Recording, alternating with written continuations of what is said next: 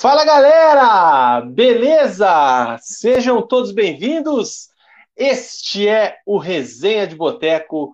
Começa agora mais um programa preleção aqui no canal.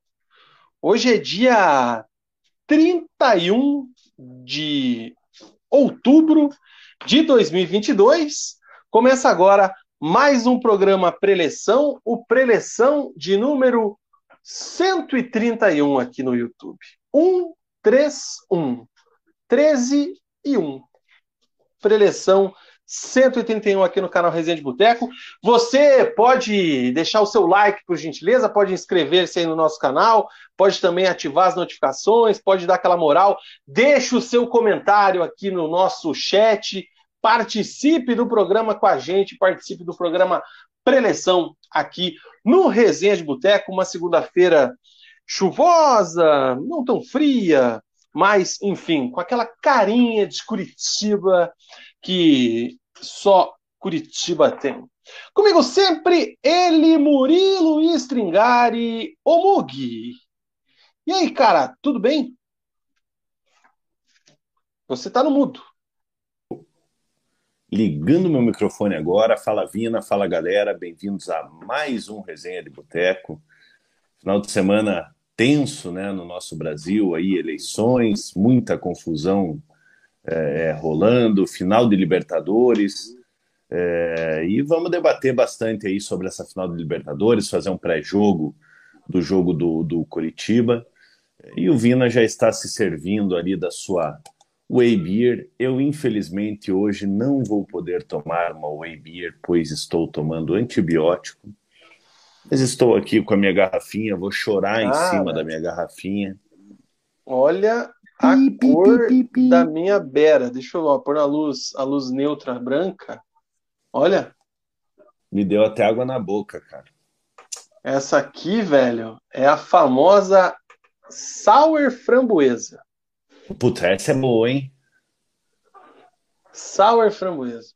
Essa é uma delícia. Eu tô aqui só com a minha garrafinha, né? Infelizmente não.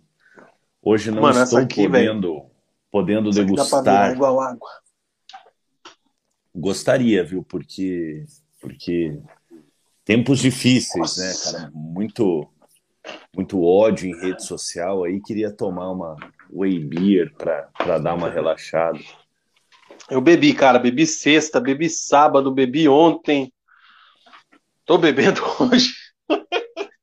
E sei lá, já foi se já já já se entregou, né, Vina?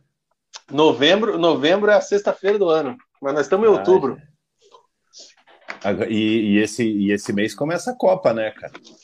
20 dias, cara. 20 dias e daqui. Cara, 20 uma... dias. E daqui uma semana, no nosso próximo preleção, é, estaremos comentando sobre os convocados. Né? Vai sair a lista final no dia 7, na semana que vem. Na, na, na... não, na verdade sai na terça, né? Ou na ah, segunda-feira. Não, não, não lembro, é cara. Na ter... É na segunda-feira, na segunda-feira. Se é dia 7, é... se é dia 7 é segunda. Isso, então na segunda-feira sai a, sai a lista de, de, de convocados, né? É, e estamos na expectativa aí para conhecer a lista do Tite. Mas voltando aqui ao meu meu chopp, minha whey beer. Hoje tomando aqui uma sour framboesa. Você que quer tomar também o seu chopp whey, assim como eu e como o Mug fazemos aqui toda segunda-feira e também em outras datas, quando não estamos ao vivo aqui no programa, entre em contato pelo 999920063, 999920063. Esse é o Televendas, é o WhatsApp da Alegria da Way Beer. Entre em contato com eles lá. Verifique quais são os rótulos disponíveis, quais são as promoções da semana, qual a disponibilidade, qual é a, a o arrego na entrega ali que eles vão arrumar para você. Enfim, entre em contato com a Waybeer pelo telefone 999920063 ou então nesses dias aí mais quentes, mais gostosinhos, uns dias de calor, é, visite o Bar da Fábrica, Rua Pérola 331, em Pinhais. E para você ficar atento ali nas promoções, em tudo que acontece, siga o Way nas redes sociais, arroba Way Beer. Isso aí, Way Beer, enjoy your way. E eu tendo que tomar água hoje. Mano, essa Sauer aqui vai o litro brincando. Nossa Essa senhora. É. Pina, antes da gente começar, só, só dar um close aqui no meu, no meu bonezinho aqui, expressão Coa, é, banda dos meus amigos ali, do, do, do Boris, do, do Negão, do Cícero. É, eles fazem um som bem, bem bacana e eles me presentearam com esse, com esse bonezinho aqui. Eles fazem umas músicas assim, tipo um reggaezinho. É bem bacana a banda deles lá, então quem quiser acompanhar eles lá, Expressão Coa no, no Instagram. Expressão Coa? Isso mesmo. Fica aí então a dica de som. É canal no YouTube? Tem no Spotify? Não, é eles é? têm. É, eles têm no Spotify ali, eles estão fazendo algumas músicas autorais agora. É, mas, mas no Instagram eles postam ali os, os ensaios, as músicas deles ali, eles fazem um, um som bem, bem bacana mesmo. Caramba, o Tobias hoje já, para variar, tá online aqui, né, cara? Maravilha, cara. Então, um abraço aí pra galera da Expressão Coa. Isso certo? Aí. Certíssimo, Vina. Fica aí também o pedido para a galera comentar, participar do programa e a gente já registrando aqui aqueles primeiros boa noites, né, que a gente tem aqui no, nosso preleção. Um abraço para o Rafael Terna. Não tinha como não comentar hoje. Triste pelo ocorrido, triste porque estávamos indo muito bem até a expulsão, mas bola para frente, vamos chegar novamente. Boa noite para Guilherme Sete, que já deixa aqui o se não joga, mas mantendo aquele ritmo de antes da expulsão, tenho certeza que venceríamos. O Fla cansaria no segundo tempo e a nossa imposição física iria superá-los. Hoje o programa vai girar muito em torno é, do, da, do, da final da Libertadores. O Leonardinho Fala, seus Pedro Henrique, entreguem um bom programa assim como o meu zagueiro fez, hein? E ele pergunta aqui se eu escolhi essa whey vermelha por coincidência. É. Cara, mas é, é muito aí, boa cara. essa aí, cara. Essa que você tá tomando é muito boa. Como diria o Capitão América, peguei essa referência. Boa noite para Paula Rocha, final de semana mais que perfeito, diz a Paula. O Mauro Tiamopati gastou 1.200 euros e 36 horas dentro de um avião para ir ao Equador. E só poderia ser o Pedro Henrique para quebrar com tudo. Ele não deveria nem ter sido escalado, estava muito mal e fazendo besteiras. A culpa é do Felipão que escalou o Pedro Henrique e estava tudo desenhado. Deveria ter retirado ele depois do cartão, cabeça de merda. Tentei não falar palavrão, mas não consegui, né, nos comentários do Mauro. Não merece vestir a camisa do Furacão. O Lucas Pedro, boa noite, rapaziada. Meu time perdeu, meu presidente perdeu. É nas derrotas que precisamos erguer a cabeça e seguir em frente. Deus no comando sempre. Força para você, Lucas Pedro. Mas calma lá no Twitter, hein, cara? Tá muito agressivo. Um abraço para o Badicos, boa noite. E boa noite para fanático atleticano, orgulho de torcer para esse clube. É isso aí, cara. O programa de hoje vai falar muito da final da Libertadores, né? É, antes de tudo, Mug, acho importante a gente pedir desculpa aqui para o nosso resenhete. A gente tinha programado um programa para quinta-feira, 21 horas, quinta-feira passada, pré-jogo. Só que na quinta-feira teve aquela chuva fortíssima aqui em Curitiba. Para a galera que é de fora, eu e Mug moramos aqui em Curitiba e eu moro na Zona Sul, eu moro aqui no Boqueirão, e aqui a chuva foi muito forte, vendaval, tudo mais. Então caiu árvore, caiu poste, caiu tudo. Só o Paraná que não caiu, porque esse já não tem mais como cair.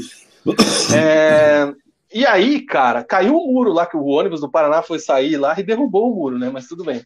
E aí, cara, a, luz acabou, a internet também foi embora, a luz voltou, era mais cinco e pouco, mas a internet não voltava, quando voltava caía muito, e aí por cinco e pouco a gente decidiu cancelar o programa com receio de que não conseguisse fazer ele nas melhores condições, ou então que ficasse muito instável, qualidade ruim, enfim.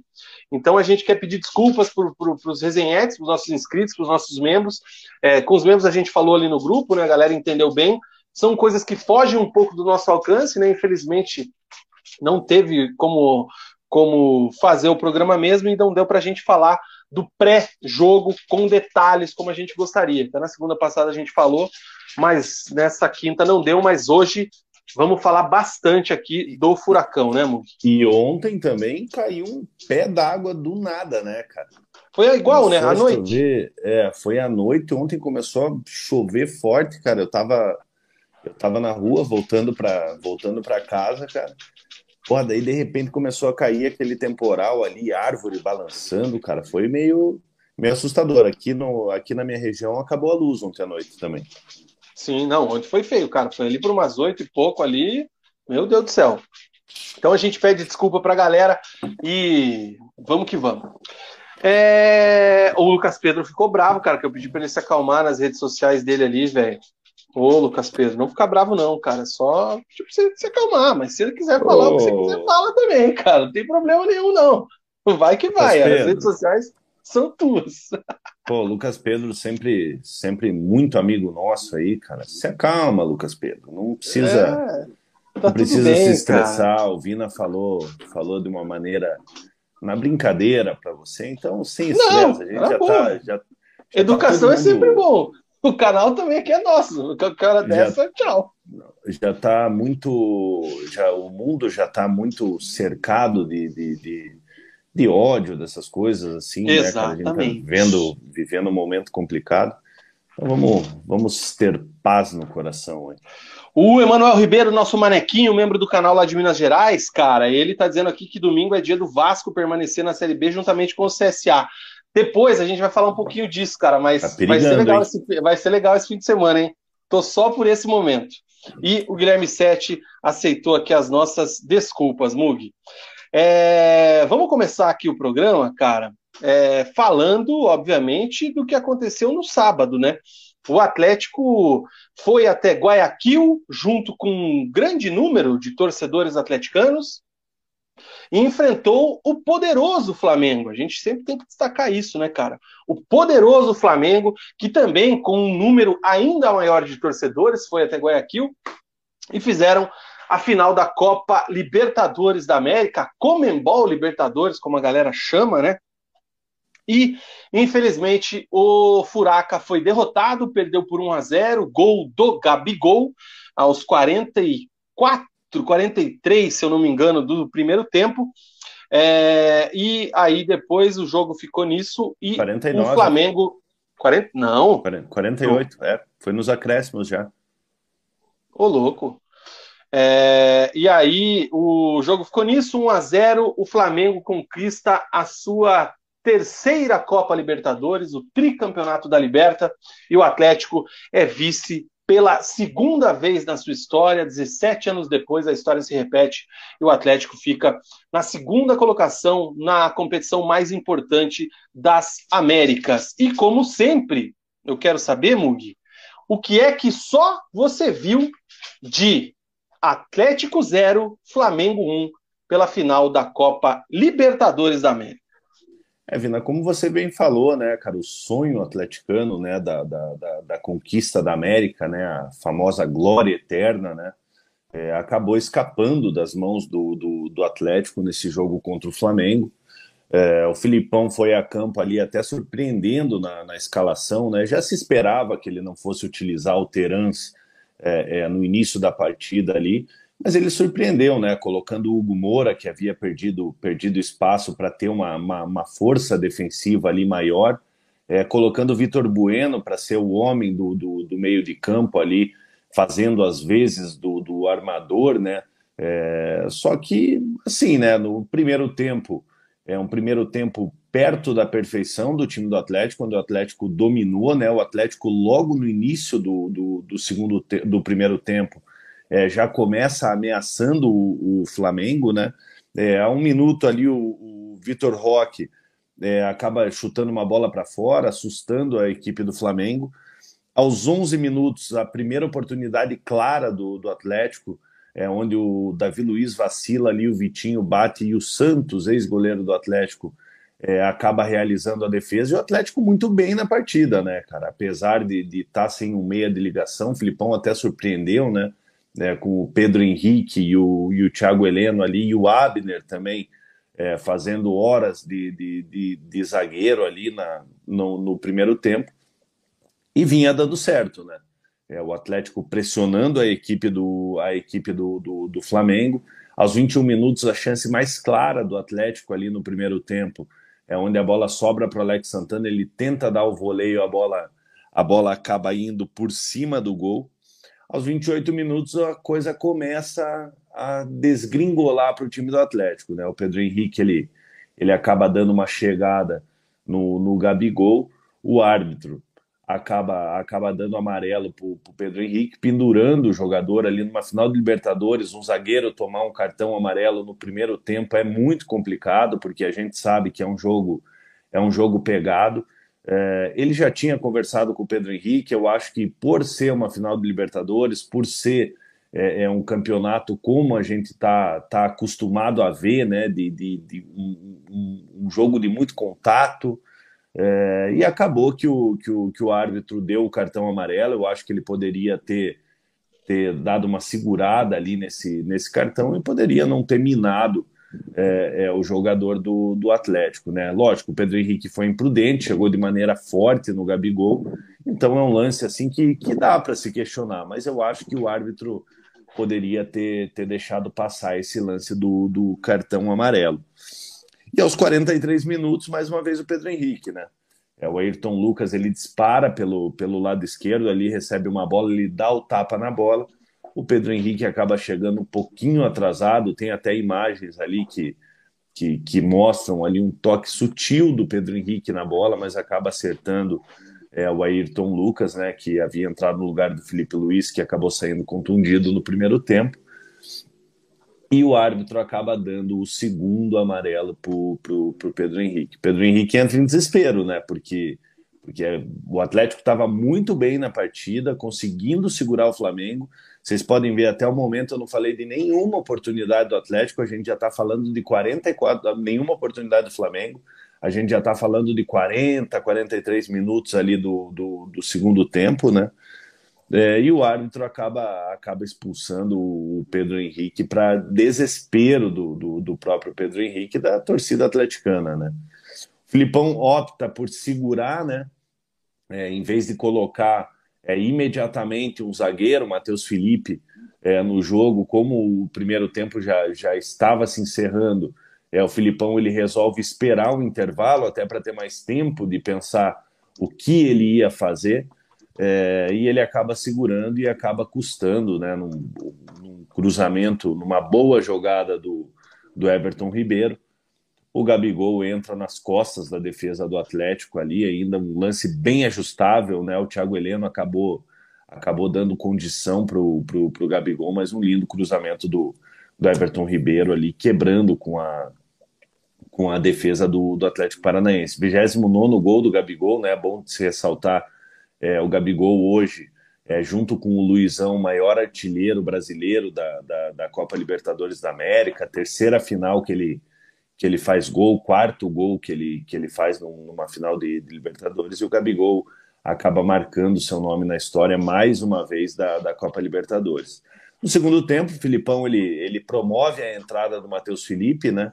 É, para recompor o setor defensivo ali, recompor a zaga com a expulsão do, do Pedro Henrique, e o sacrificado acaba sendo o Alex Santana, né?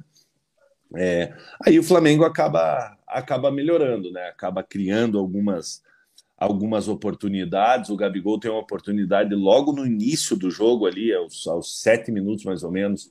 É o Gabigol de frente com o Bento, finaliza. O Bento faz uma, faz uma boa defesa. Aos 15 minutos, é, o, o, o, Pedro tem uma oportunidade. O Filipão tentando alterar o, o time ali, né? Aos 12 minutos, ele tira o Vitinho, coloca o Rômulo tira o Vitor Bueno, coloca o, o Canóbio, é, e não dá resultado, né? Mais uma vez, o Canóbio péssimo na partida, o Rômulo entrou muito apagado também.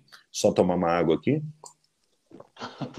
E o Flamengo criando suas oportunidades, né? Aos 20 minutos ele tira o Vitor Roque, que também a gente, a gente ficava naquela dúvida, né? Se ia Vitor Roque ou Pablo. O Filipão acabou optando pelo Vitor Roque, até por ter um time é, mais retrancado, né? Apostando na velocidade do Vitor Roque num eventual contra-ataque o que acabou não acontecendo. O Filipão coloca o Pablo, que pouco fez também.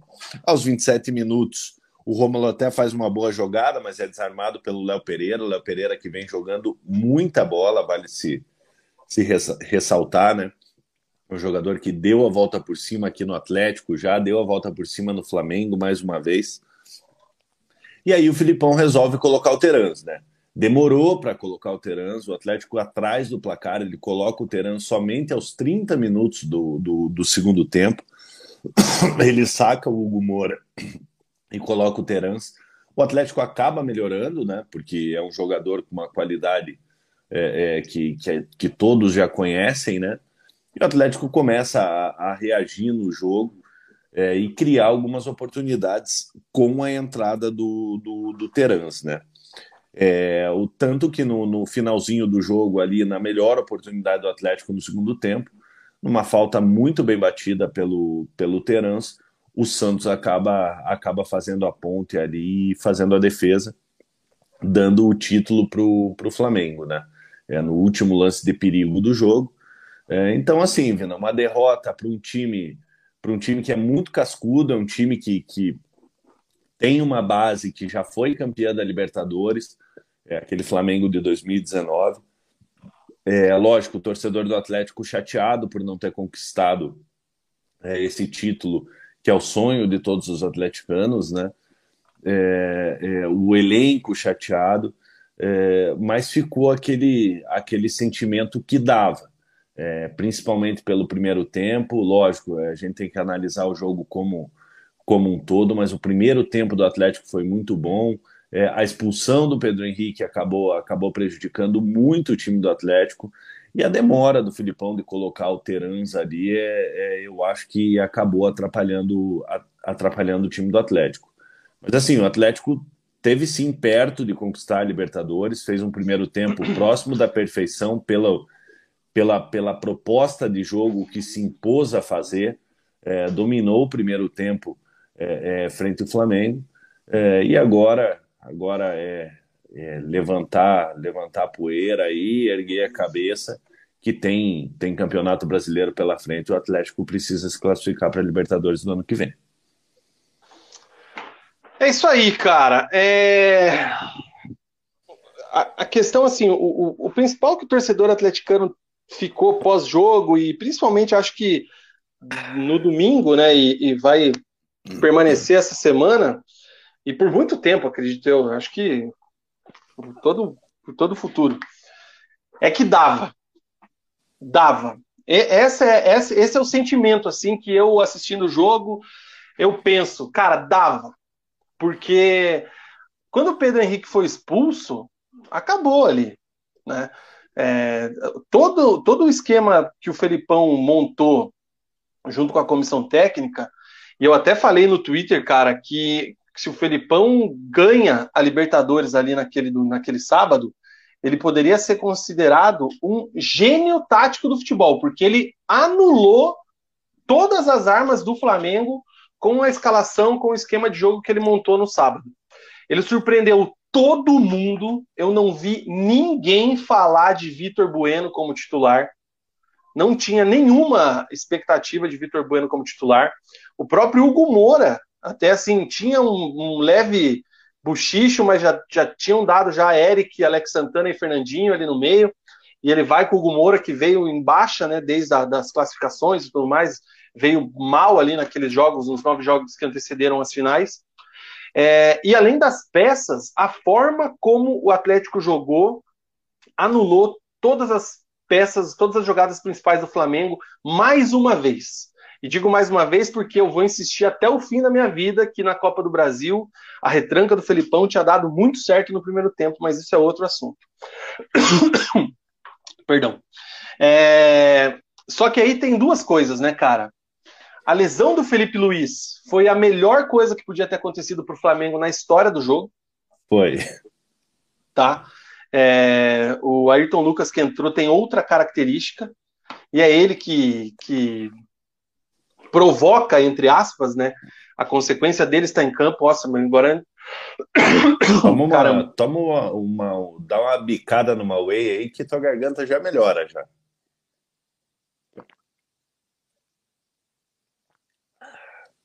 Só ligue teu microfone aí, Vina, que, que acabou desligando. O homem até se engasgou com as palavras. Cara, entrou um, acho que um pozinho aqui, sei lá. Foi mal, eu mutei o microfone.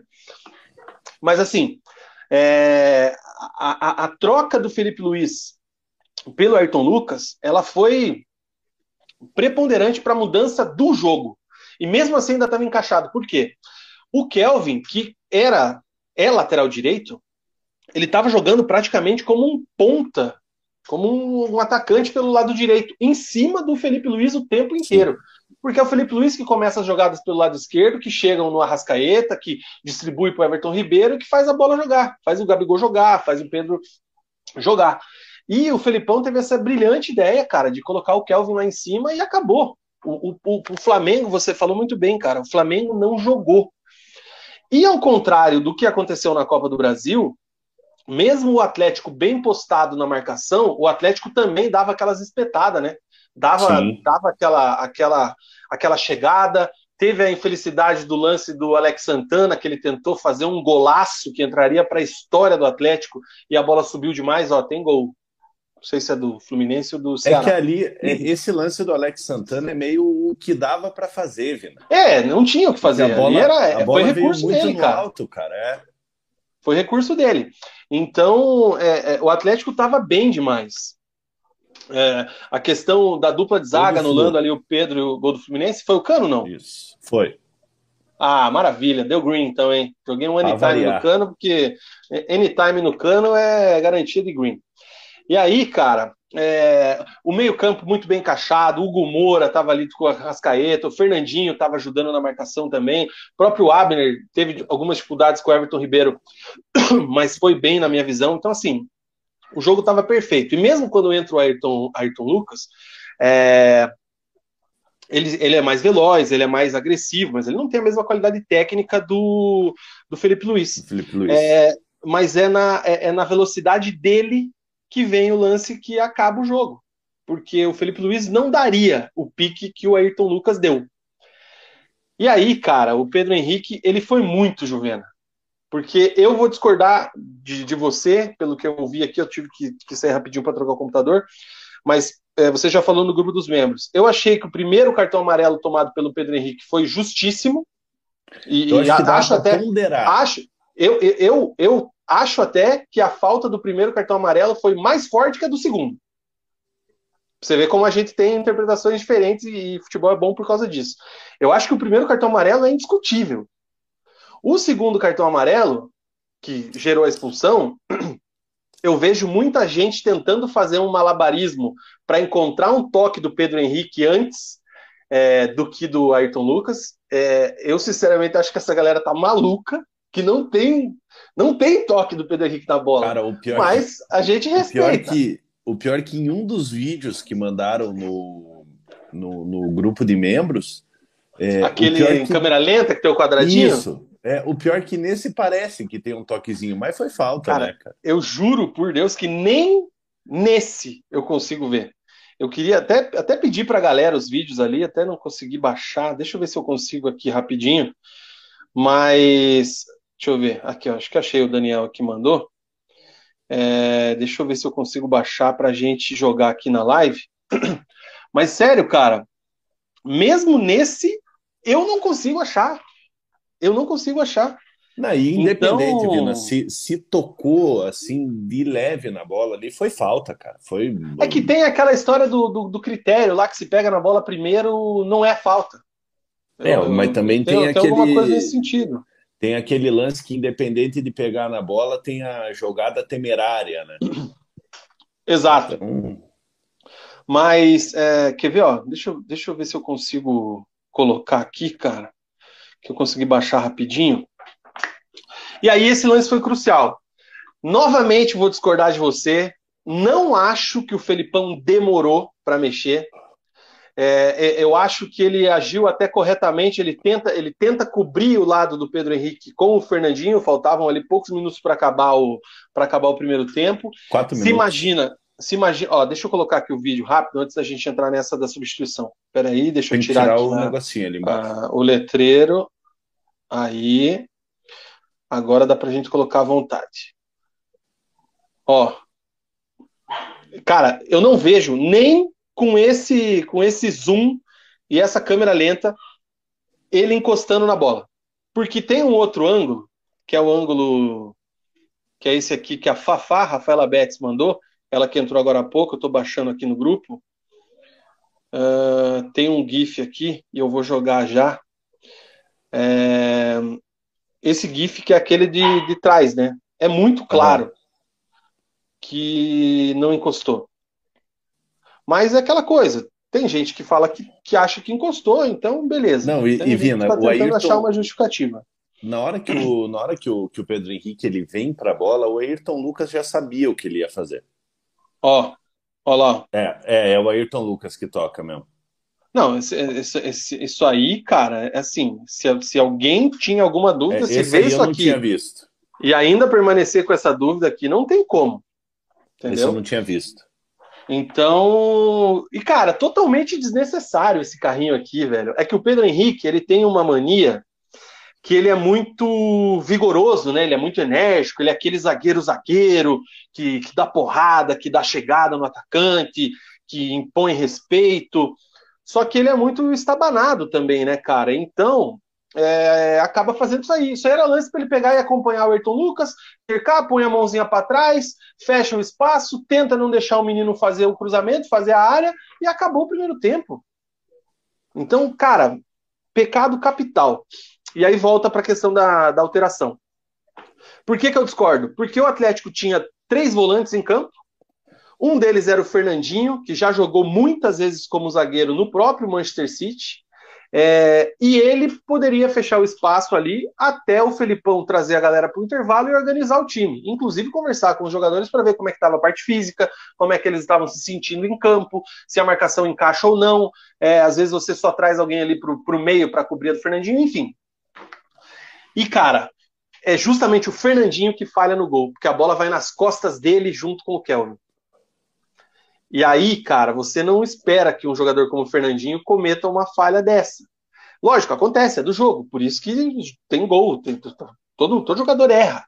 É, mas eu não acho que a alteração se justificaria, cara, porque se é o Matheus Felipe. Felipe e não Alexandre.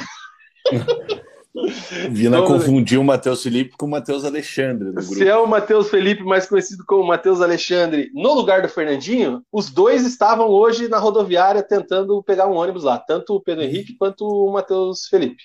Vina, mas você não acha que pelo momento do jogo ali, final de primeiro tempo, é, faltando ali, o Filipão sabia que teriam ali cinco minutos de decréscimo, quatro, cinco minutos de decréscimo, é, ele poderia ter parado o jogo, é, dar uma esfriada, porque era visto que o Flamengo ia vir babando para cima do Atlético a partir do momento da expulsão. Tanto que o Flamengo tem uma oportunidade com o João Gomes ali numa bola sobrada aos 46 ali que ele que ele acaba batendo batendo para fora, que a bola passa perto.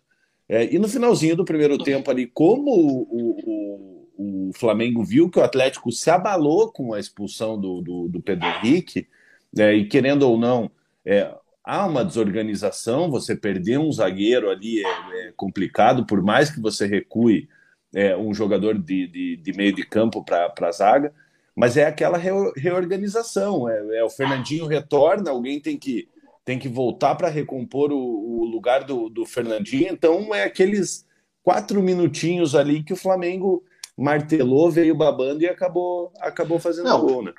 É, é, é eu, eu entendo, eu acho que eu, eu, eu entendo o que você está querendo dizer. Também não acho um absurdo se o Felipão tivesse mexido ali rápido. Mas a galera que estava em Guayaquil, não sei se tem alguém assistindo a gente que estava lá, é, o Matheus provavelmente não estava aquecendo, então estava frio, estava fora do jogo. É, chama o cara, coloca ele ali na fogueira, cara. É, não sei, por isso que eu acho, pela capacidade do Fernandinho, o Gumora é aquele primeiro volante bem marcador, traz o Eric, traz o Alex Santana, segura um pouco mais o Kelvin, você conseguia ficar. Tanto que no lance do gol, o Kelvin estava junto na marcação com o Fernandinho e os dois tomam a bola nas costas, né, no meio dos dois ali. Então, por isso que eu acho que a não alteração não é tão, tão crucial para o gol. É, é, é, complicado. Deixa eu dar uma passada só nos comentários, para não perder muito timing do que a galera tá falando, e aí a gente já segue falando de, de do gol e do segundo tempo. O Guilherme Sete fala aqui que ninguém esperava um primeiro tempo tão bom do Atlético. O plano do Felipão estava dando certo. Isso que mais dói. É aquela coisa, né, cara? Dava. Dava, dava. e dava, dava muito. O Mauro está dizendo aqui que se perder para o Goiás Libertadores 2023 já foi para o vinagre. E ele completa que o Pedro Henrique não deveria jogar mais. Vide Andréas Pereira, que entregou o gol para o Palmeiras em 2021. Eu discordo, mas eu acho que não vai permanecer para o ano que vem. É, o Andréas ele foi embora porque ele tinha contrato, ele estava emprestado pelo Fulham é, e o contrato dele acabou. O Flamengo tinha que fazer um grande investimento que não fazia sentido naquela, naquela época, na minha visão, na visão da, na visão da diretoria do Flamengo, e eu concordo. Pedro Henrique tem contrato até o final do dia 2024, tá? É, mas é, eu acho que encerra a temporada e vai buscar, o Atlético vai, vai buscar novos ares aí, porque vai ficar complicado pro, pro jogador, cara. Uma pena, mas eu também não posso aqui, é, digamos assim, criticar o torcedor, tá ligado? Ah, não, vamos, como é que é? Vamos contemporizar aqui, não pode xingar o cara, não. Cara, é complicado, mano. Foi uma puta de uma entregada. Pô, e vai ficar marcado, né, Vina? É, dificilmente, assim, a torcida do Atlético vai vai abraçar ele como a torcida do, do, do Flamengo fez com o Andréas Pereira, né? Mais ou menos gente... também, a torcida é, do Flamengo. Mas a gente já vinha, a gente já vinha questionando, né, é, o desempenho do o desempenho do Pedro Henrique já fazia um tempinho, né? É, Isso que é mais, assim, é mais importante lembrar também, ele vinha ele, mal já, né? É, ele vinha mal já, mas ele era o titular da equipe, né? É, então, então, assim, quando saiu os 11 iniciais, se questionava a entrada de Vitor Bueno, é, se questionava a volta do Hugo Moura, é, mas eu não vi, assim, sinceramente, é, é, é, ninguém questionar a dupla de zaga, Thiago Heleno e Pedro Henrique. então, o Pedro Henrique, ele, ele era o titular da, da, da equipe do Atlético, entendeu?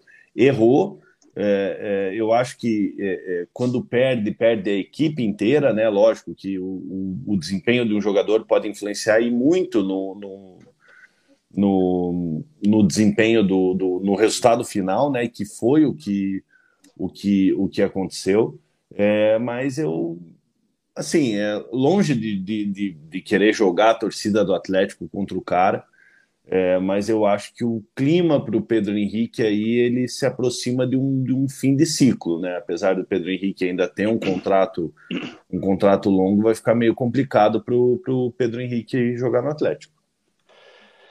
É, cara, e é jovem ainda, acredito que vai fazer dinheiro ainda o Atlético com o Pedro Henrique, pode ter certeza. Você falou bem, é, a gente tem que lembrar que o Matheus Alexandre começou o ano no, no, no, Aspirantes, ganha confiança, o Thiago Heleno se lesiona, ele entra como titular, faz bons jogos, mas cai. Porque também veio é, do CSA, é um, um, jogador que eu acho que ainda vai evoluir, então não passou regularidade durante o ano. O próprio Nico, a mesma situação. O Nico, a gente, eu particularmente, e acho que você também, esperava outro momento dele é, é, que ele tivesse em outra situação de futebol nesse momento da temporada, pelo que ele apresentou quando ele chegou. E o Nico também ficou em baixa. Então, assim, quem jogaria no lugar do Pedro Henrique?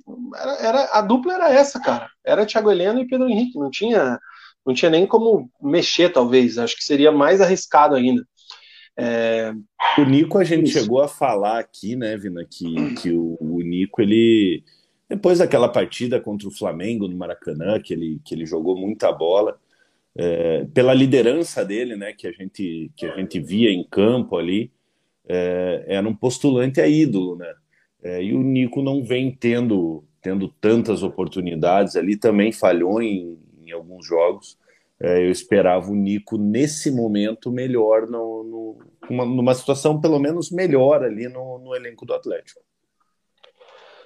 O a Rafaela Betts, comadre, disse que o PH é burro e não precisava fazer a primeira falta. Eu concordo, mas foi muita falta e para amarelo. O Músicas e Games, o Atlético é um clube azarado demais. Bem agora que o Petralha abriu o bolso para ser campeão, o Flamengo também se organizou. Galizé de Minas é bancado pelos mecenas da MRV e o Palmeiras tem a mamãe Crefisa. É, cara, é complicado você bater de frente, principalmente com Palmeiras e Flamengo, mas o Atlético tá mostrando que dá, cara. Eu acho é que muita grana, foi, né, foi, mas foi no detalhe. Aí a gente vai também por aquela questão das, das opções, né? Que a gente vai falar Sim. daqui a pouco do segundo tempo, mas eu não entendi o Rômulo entrar antes que o Terans, eu não entendi o Canóbio entrar antes que o Terans, eu não entendi o Canóbio entrar e o Coelho não, apesar do Coelho também não ter justificado tanto ainda, mas o Coelho, para mim, faz uma temporada um pouco melhor que a do Canóbio. É... Então, é isso aí. O Badicos, acho que ele errou em não começar com o Terans. É um dos jogadores mais decisivos do Atlético. Poderia ter feito a diferença no primeiro tempo já. O que, que, você achou, Mugi, do Vitor Bueno começando como titular? O que, que você achou da partida do Vitor Bueno? Para depois a gente entrar nessa aqui, porque eu vi muita gente falando disso. Por que o Vitor Bueno e não o Terans? Será que o Atlético não seria mais incisivo, levaria mais perigo quando tinha 11 com o Terans em campo? Ah, com certeza, Vina. Eu acho assim, cara, é, é, é taticamente o, o Vitor Bueno ele cumpriu sua função. É, o, o, Atlético nessa linha ali com, com os quatro, quatro meio, meio campistas, é, mais o Kelvin avançando, né, o Kelvin mais espetado é, avançando, eu acho que taticamente o Vitor Bueno ele foi muito bem. É, ele não agregou tanto tecnicamente, é, mas ali na composição ali de, de, de de, na composição tática ali ele foi muito bem. Mas eu acho que, que a entrada do Terans antes, é tanto que o Terans entra aos 30 minutos e o Atlético melhora muito, cara. É, ali nos 15 minutos, 15, 20 minutos finais ali, o Atlético acaba melhorando, tem uma melhor organização no, no, no setor de meio de campo, é, é, com a entrada do, do, do Terans, né? Então, assim, falando do, do Vitor Bueno, é, taticamente, nota, nota 9, assim como foi praticamente todo o time do Atlético no, no primeiro tempo, tirando o, o, o lance do, do, do, Pedro Henrique. E com a bola no pé, nota 6, cara, porque não fez muita coisa assim que, que, que desse relevância para o time do Atlético. A Fafá diz aqui que deu muito certo a estratégia do primeiro tempo, ganhamos o meio. Felipão disse que estava no fim, ele podia pensar um pouco melhor, né? Por isso não fez a substituição. E no segundo tempo ele tentou acertar o time para buscar o ataque sem abrir demais. Nesse jogo não vejo tanta culpa do Felipão, eu concordo. O 7, Guilherme 7, está dizendo aqui que o PH já podia ter sido expulso contra o Estudiantes na Argentina e comprometido a campanha nas quartas, quando ele jogou o cara no muro do estádio. Bem lembrado, hein? Se não me engano, ele já tinha amarelo. Tinha. É bem lembrada, boa memória. E ele coloca aqui que não gosta de criticar jogador, mas realmente não tem mais clima para o PH no Atlético. Não acho uma pena a saída dele nos últimos três jogos, falhou feio. O Pablo Chemin, ainda não chegamos lá, mas estamos no caminho. É, muito atleticano tá com essa vibe, né, cara? Acontece, para você ganhar a Libertadores, você tem que jogar a final, você tem que jogar a semifinal, você tem que estar tá todo ano na Libertadores. O Atlético vem jogando a Libertadores com muita frequência e agora entra nessa nessa toada aí de postulante a título. Vamos ver se consegue no Brasileirão a classificação já direta e entra o ano que vem também buscando o tão sonhado título, a tão sonhada glória eterna. O Eldoro, boa noite. Canóbio, Coelho, primeiro da lista de refugos. Milhões queimados no lixo na conta do Alexandre Matos. Mas também tem coisa boa, né? Da mesma forma que o cara traz um Canóbio, ele traz um Vitor Roque. Então. Ô, Vina, falando do, do, do Canóbio, cara, eu, nos meus rolês aleatórios, né? É, no domingo eu estive com, com os pais do, do Gonzalo, Gonzalo Camargo. Ele é lateral esquerdo do, do Defensor do, do, do Uruguai, é titular do, do Defensor. É, e a gente estava falando né, da, da, da final da, da, da, Libertadores e tal, eles são uruguaios. É, e, e, eles perguntaram do, do, do Canóbio, né? Eles falaram bastante do Terans também, que, que que falaram bastante do, do Arrascaeta e tal, falamos bastante do, do, do futebol uruguaio, assim. É, e eles perguntaram do Canobi e tal, é, e a mãe do Gonzalo, é, até uma revelação, né? É, não estão vendo a gente lá, lá, no Uruguai, então não, não, não pega nada, né? É, ela mesma falou para mim, ela falou, o Canóbio só corre, o Canóbio é isso. Porque eu falei, ah, o Canóbio tá mal no Atlético e tal. É, é, e o Canobi é basicamente isso, eu acho, cara, porque, porque assim, é, entrou, não agregou em nada no, no, no, time do Atlético mais uma vez, é, em alguns momentos até atrapalha, né? É, até acaba, acaba atrapalhando o time do Atlético. É, eu não lembro em qual jogo que foi que ele perdeu a bola ali na, na, na saída. Putz, é, e o Atlético acaba e o Atlético acaba acaba tomando gol. É, então assim, pô, o Canóbio precisa evoluir, cara. É, o Atlético gastou uma bala nele, cara. É, já não, não é mais titular da equipe do Atlético, né? Tinha aquela insistência até pelo, pelo negócio de período de, de adaptação e, e tal. É, mas parece que não, não vai, cara. Não, não consegue vingar com a, com a camisa do Atlético. É, eu acho que, assim, é claro que foi o, o, uma particularidade o esquema desse jogo. Mas o Canóbio é aquele cara que só corre pelo lado. E pelo lado direito, né? Não tem ainda aquela polivalência de jogar pelos dois lados. É, dando sequência a um esquema nessa situação, cara, eu acho que ele tem cada vez mais é, a tendência de perder espaço. E o problema é que também, mesmo quando ele está em campo, é, ele tem uma dificuldade para dominar uma bola, cara, para acertar um passe, para tomar a decisão correta, assim. Parece que corre mais que a bola, né? A impressão que dá, cara, é que a, ele, é, o Atlético caiu no conto da cigana naquele jogo do Penharol, em que ele acabou com o jogo. Né? Sim. O ano, o ano passado, né? É... Só que o cara chegou aqui e não vai, velho. Ele teve um bom momento com a camisa do Atlético, que foi naquele jogo do contra o Atlético Mineiro, que o Atlético conseguiu a virada é, e venceu por 3 a 2 que ele faz o, faz o terceiro gol. É, naquele jogo ele foi muito bem. Taticamente, em alguns jogos, assim, não dá pra gente falar que também que, que, que, pô, que o cara é, é, é tudo, tudo errado. É, em alguns jogos, taticamente, ele foi muito bem. É, é, ali fazendo, como diz o, o Leonardinho, é, fazendo o secretário do Kelvin, né? Em alguns jogos ele acabou indo bem, mas ofensivamente, cara, ofensivamente tem deixado muito a desejar. Entrou ontem, eu acho que o Filipão colocou ele ali é, para ser aquela válvula de escape do Atlético ali, buscar um contra-ataque, é, e mais uma vez não deu certo. É, cara, vamos ver aqui. O Marcelo Messias disse que o Filipão tem muita culpa, sim, o Vitor Bueno não é jogador de Série A, mas o Marcelo Messias não era Série A, cara, era Libertadores. ah, tudo a ver. O, cara, mas, assim, ó.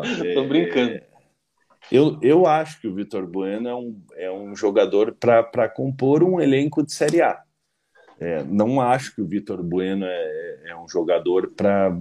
Assim, com todo respeito a ele, não acho que seja um jogador para ser titular numa final de Libertadores. É, mas aí a gente pode falar, né? Pô, mas com o Vitor, com o Felipe, com o Vitor Bueno, é, o Atlético foi praticamente perfeito no primeiro tempo. Ao Sim. que entrou, ao que se propôs, né? É, Então, assim, é, é, é difícil de, de, fazer essa análise, né? Tipo, sem a bola ele foi muito bem. É, com a bola ele foi Vitor Bueno, aquele jogador mais pragmático, é, que, que toca para o lado, é, hora ou outra tem um bom chute de, de, de longa distância.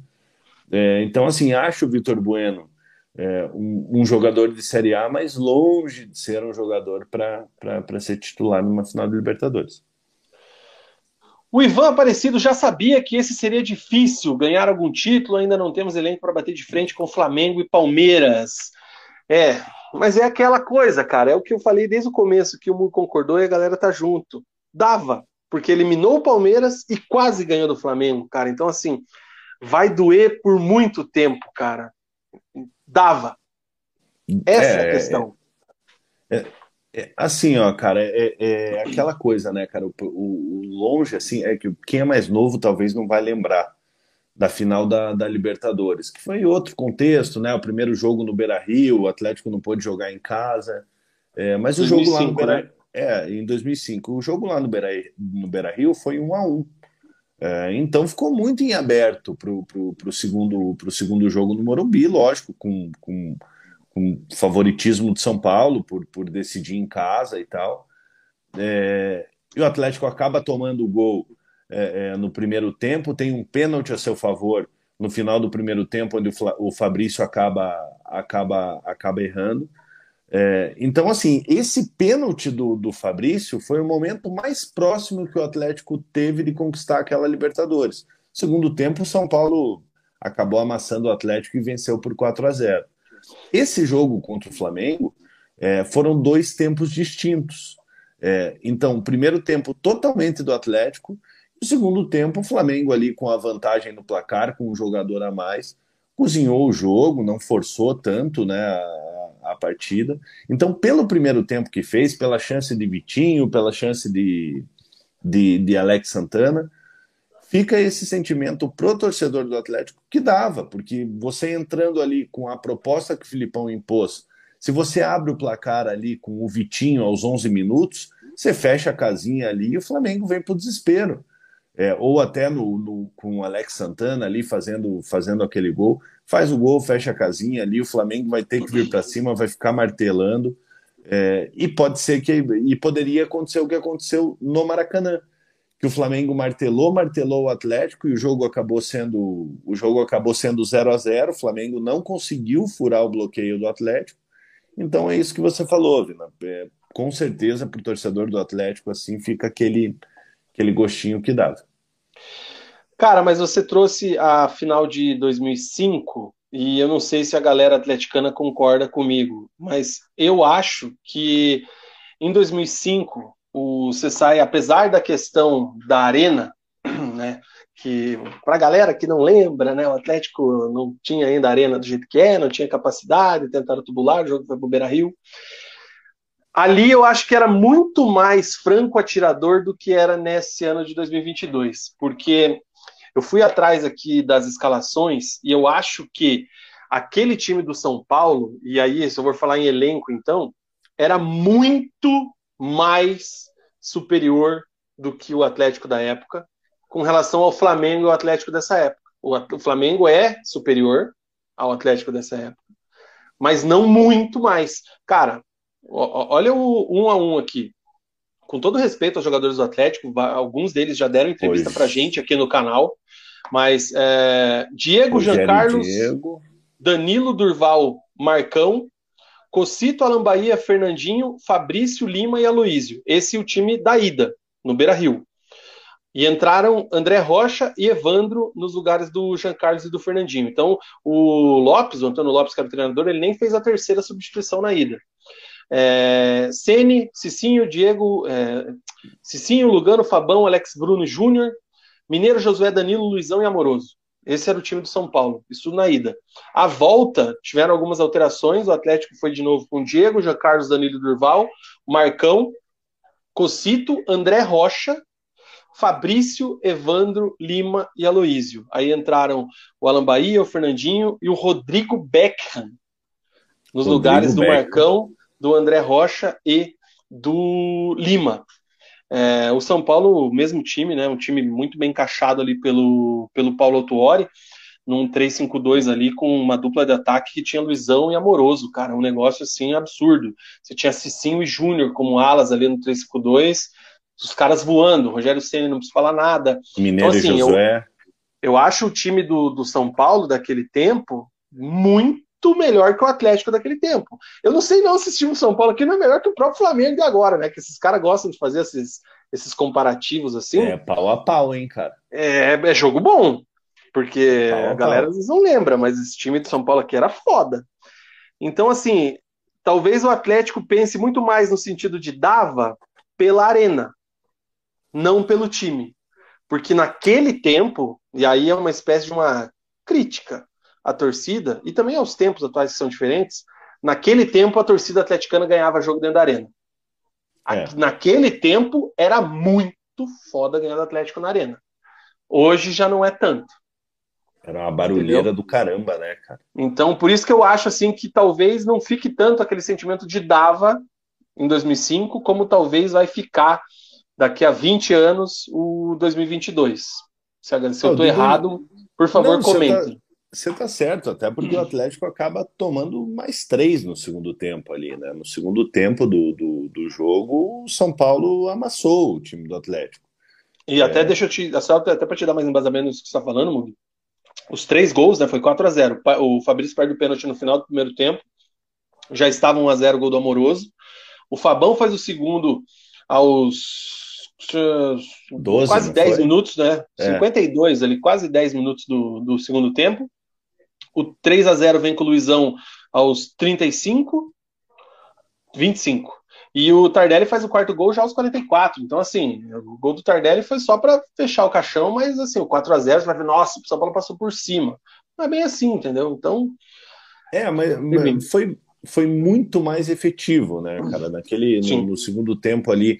Na hora que o Fabão faz o gol, já mata o time do Atlético ali, porque daí teria que buscar buscar dois gols ali, jogando no Morumbi, com, o São Paulo com, com a qualidade que, que tinha.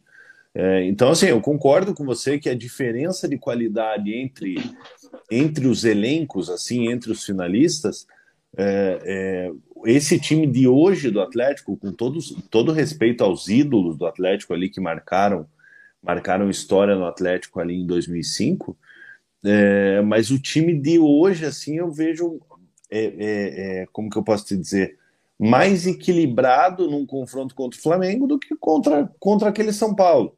É, então eu não, eu não vejo que, que em 2005 tem aquela. O, muito se questiona de, de 2005 é o fator casa, como você falou. É, é, a galera não questiona os confrontos, né?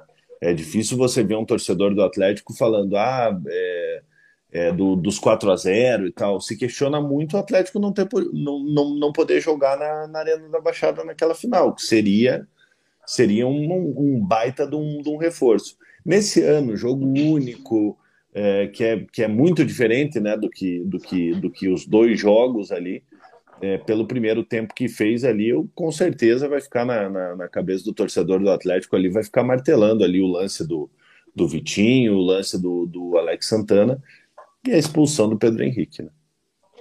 O Daniel Loures, que está aqui com a gente, um abraço para ele, concorda plenamente. O time era meia boca, chegou na loucura.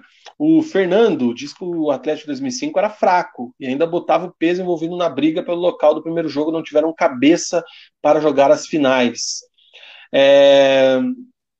Deixa eu só trazer aqui eu mais não acho que era mas eu também não acho que era um time fraco Sim, é. Eu também eu discordo. Acho que não era Pô, um o Lima, o, o, o, Lima, o que ele estava jogando nessa, né, nessa Libertadores ali até chegar na final era absurdo, cara. Tudo dava não, certo. O próprio Aloísio.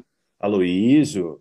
O Evandro, Diego, a galera não lembra muito Di, bem. Diego pegando bola pra caramba, é, o Fernandinho novinho, né, cara, no azeite ali, cara, jogando no, no, no meio de campo, cara. Então. Falecido Jean Carlos. Falecido Jean Carlos, lateral direito. Então não era um time fraco, não. Exatamente. É só a questão, assim, a, a disparidade entre os dois times, que na minha visão era Sim. muito maior do que atualmente. É... O Muki, O Vitor Bueno seria titular no Coxa? Pergunta o Guilherme Sete. Seria. Eu acho com certeza. Seria. Essa vaga, essa vaga aí que sofreu o ano inteiro com com Regis, com Tony Anderson, é, com Robinho, seria, por exemplo, do Vitor Bueno. Assim, o Vitor Bueno seria o camisa 10, que os caras imortalizaram lá de bobeira. Seria assim. Lucas Pedro, Mug, pede para você citar cinco jogadores do Atlético para ir embora no final do ano. Eu já mandava Pedro Henrique, Matheus Fernandes e mais três. É, o primeiro da lista aí é Matheus Fernandes, né, cara? É, é, eu quero que vocês entendam que eu não estou falando de, de. Lógico, não estou falando que tem que mandar o cara embora.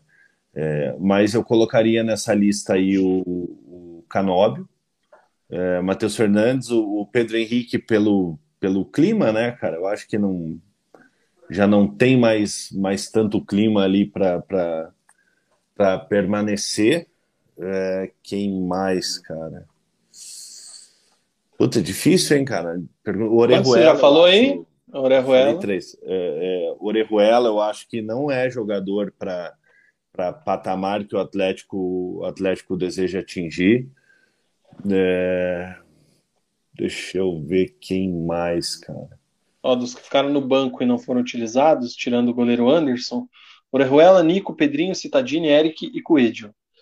Aí tem a galera que não jogou, né? Por exemplo, não, esses não foi nem relacionada, manteria, né? O próprio, esses... o próprio Marlos. É, esses aí eu manteria todos, entendeu? É, é, eu acho que o Pedrinho tem um grande futuro, é, o Anderson tá de saída, né? Parece que, que, que já acertou aí para sair do Atlético. É, é, então, desses citados aí que estão no banco, eu não, não dispensaria nenhum. O Coelho, ele tem os seus lampejos, né? É, então eu vejo o, o, Coelho muito acima do Canóbio nesse, nesse momento. É, então, assim, é, é Pedro Henrique e Matheus, Fernandes, que, que, sinceramente, assim, com todo respeito ao jogador, não sei como que chegou no Barcelona. É, é, de verdade, cara, não vejo essa, essa, é boa. essa, essa qualidade nele. O Pedro Henrique, como eu falei, pelo clima, né, que, que vai ficar vai ficar pesado. É, se ele for, for continuar no Atlético para a próxima temporada, aí o torcedor tem que abraçar o cara, porque, porque pô, senão vai ficar muito complicado de, de, de recuperar o jogador. É, e se eu sou Atlético, empresto o Canobi aí para um, um time para um time sul-americano, para um time da, da, da Grécia, sei lá, cara eu vou discordar um pouquinho de alguma. da quantidade, sim, falar de, de titulares, porque é uma das situações. Cinco, né? É, não, não, eu entendo, mas eu, eu, eu discordo dessa quantidade que ele fala. É, lógico, tem que pesar, por exemplo, questão de contrato, né? Eu não sei se o, Sim. o Matheus Fernandes ele não é do Atlético, ele está emprestado, né? É do Palmeiras. Mas eu acho que um dos segredos para a continuidade do Atlético lá em cima brigando por Libertadores, Brasileirão, Copa do Brasil, é a sequência, né? Muito se falou no começo do ano, primeiro semestre, que esse time era um time em formação, apesar das trocas de treinador, os jogadores que chegaram, foi a maior janela da história do Atlético em, em, em valores e, e, até, não vou dizer em quantidade não, porque aí já trouxe bastante jogador na história, mas para ser titular, né? Então eu acho que quanto menos possível mexer na espinha dorsal. Espinha dorsal é legal, hein? É legal. É... Quanto menos você mexer, melhor. Só que você precisa começar a pensar em futuro. É... O Thiago Heleno tem lenha para queimar, mas não sei até quando. É... Então ah, você já tem que começar. Não, tô falando assim, você tem que começar a trabalhar para quando chegar um momento dele sair ou dele se aposentar, sei lá. Uma transição. Mas assim, né? você, é, você tem que começar a pensar. Eu acho que o Atlético vai tentar fazer dinheiro com um dos meninos laterais para bancar o, o, orçamento. Um Kelvin ou um Abner, eu acho que amanhã ou depois vai embora. Mas eu mexeria pouco, assim, nos. Vamos colocar aqui os, os 18 principais jogadores ali, que os 15, 16 que estão sempre jogando porque é, é, é, a sequência desses caras que você tem que, que, ter. Então, você só busca alguma coisa pontual. Você busca um Sim. cara para fazer esse lado direito que o Canóbio não encaixou. É, um lado esquerdo, não dá para saber até onde o Vitinho vai contar com o Vitinho, né? O Vitinho até o meio do ano que vem, então vai embora logo, então sem pensar nas pontas. É, eu acho que o Terans tem mercado também, não sei não se depois da, da Copa o Terans permanece, então você tem que pensar num outro cara nesse ponto mas eu mexeria o menos possível nessa questão. Assim, Vina, lógico, mas o Orejuela da vida, esses caras da barca aí, Orejuela, Matheus, Fernandes, é, aquele outro gringuinho lá, o Brian Garcia. Brian Garcia. É, esses caras aí você vai embora. Vina, o, o, eu até esqueci o que eu ia te falar, rapaz do céu. Tava na, na, na pontinha da língua aqui e, e acabei, acabei esquecendo. É, Deixa eu ler os assim, comentários, ver se você lembra. Tá. Posso ir, não? Pode, pode sim. O, o, ó, a galera falando aqui dessa, dessa manutenção. A Beth está falando que sai coelho e volta Nicão. Puta, eu tava vendo a live da Tretes agora há pouco. Não sei não, mas acho que isso é uma viagem, hein, cara. Não tem como não, hein? É, o Nicão ah, tem. Que é a questão física três... do Nicão, né? É, e o Nicão ele tem mais três anos de contrato com o São Paulo, né? Ele assinou um contrato de quatro anos lá com o São Paulo esse ano, longe de conseguir vingar, né? É, o mas... Daniel tá falando aqui do Pedro Henrique e os pontinhas gringos merecem um tapa na cara. É, a Fafá fala aqui de manutenção de elenco. O Fernando acha que o Thiago Heleno ainda joga em bom nível até o final do ano que vem. Também, acho. Não, ó, entendo, galera. Não estou falando que o Thiago Heleno merece se aposentar, não é nada disso. O homem está voando. Ele está muito bem esse final de temporada. Mas é um, ele, ele tá indo para um final, ou de ciclo no Atlético, ou até mesmo pela história dele, seria de enorme, de uma grandeza enorme, por exemplo, o Thiago Heleno se aposentar no próprio Atlético, entendeu? Então é isso que eu tô falando, é pro futuro, não tô falando para janeiro. Entendam o que eu tô dizendo, por favor. Ô, Vina, lembrei o que eu ia falar. Vai ficar bravo aí, cara. O Thiago Heleno é bravo, hein? Eu lembrei o que eu ia falar. Em relação hum. ao Terans, cara. O Terans, é lógico, todo jogador é negociável, né, cara? É, mas eu acho que é, é, muito difícil você achar um jogador no mercado aí é, com as características do Terans. O Terans, ele é aquele, aquele armador, o cara que tem um bom chute, é o cara que pifa os atacantes. É, então, assim, é, lógico, se aparecer uma proposta boa, né? A gente sabe que o, que o Petralha, ele sabe negociar jogador, né? Se aparecer uma proposta boa, ok, mas eu acho que você não pode abrir mão assim tão fácil mas posso te falar como, como o Terans. Posso te falar uma coisa? Que não é nem a questão do Atlético, é a questão do jogador. Isso é opinião minha pensando com a cabeça dele. Terans tem 28 anos. É. Você acha que o Terans está satisfeito de estar tá sempre escanteado? Porque, cara, Não. o que aconteceu sábado, eu achei, eu achei foda. Porque ele é um, um jogador com, com o Vitor Roque mais perigoso do elenco atleticano. É o cara que pode fazer algo mais. É o, é o cara que pode fazer algo diferente. Porra, ele entrar faltando o quê? 15 minutos? E sempre que entra, ele dá deve uma tá, movimentação. Deve ter ficado puto, diferente, mano. né? Então, assim, é. eu não duvido que, qual, amo a arena, amo a torcida, Los Inchas, mas liga para o empresário e fala assim, cara, não tem nada aí numa Arábia, numa China, num Japão, nos Estados Unidos, que eu ganho uma grana e. Porque, cara, o cara uma hora cansa.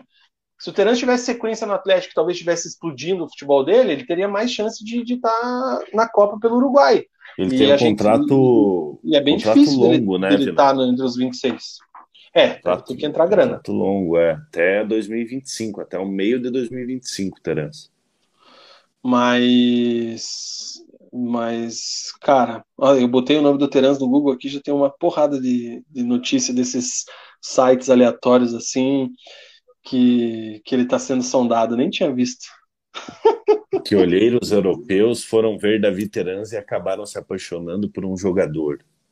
Preterido por Felipão, Terans vê aceitação crescer em gigante nacional e saída discutida pela torcida do Atlético. Cara, não tinha visto isso aqui.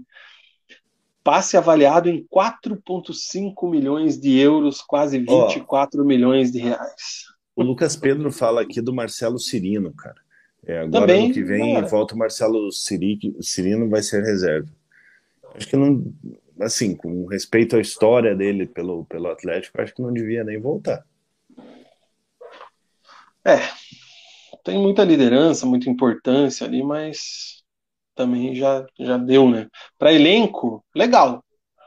O problema é que quando ele tá no elenco, se o Marcelo tá no banco, era capaz dele entrar contra o Flamengo para tentar resolver, né? O Felipão olha assim, pô, vai lá, Marcelino. E aí já é mais Talvez distante da realidade, né? no... né? Talvez entraria ele não o Canóbio, né? Pois é, mas daí é a briga do corredor com o Marceleza, né? É, pois é. Um abraço, Marcelo Cirino. Que jogada do Sereno! O Lucas Pedro fala que só espera que o senhor Mário Celso Petralha não comece 2023, 2023 errando no planejamento, igual todo, todo ano ele erra. Se o Felipão ficar, vai atrás de outro técnico estrangeiro e não fique com o Paulo Turra. O Luiz Guedes acha que o Terence tem cara de Porto de Portugal. Portugueses fazem a limpa aqui na América do Sul.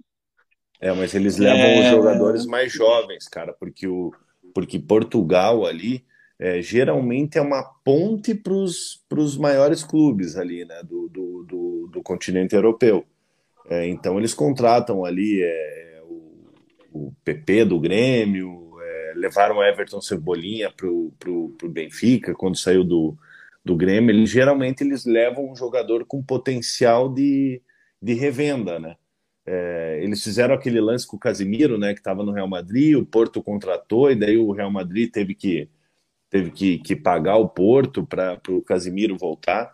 É, então, assim, um jogador de 28 anos, cara, acho meio difícil que, que pinte num, num Porto de Portugal.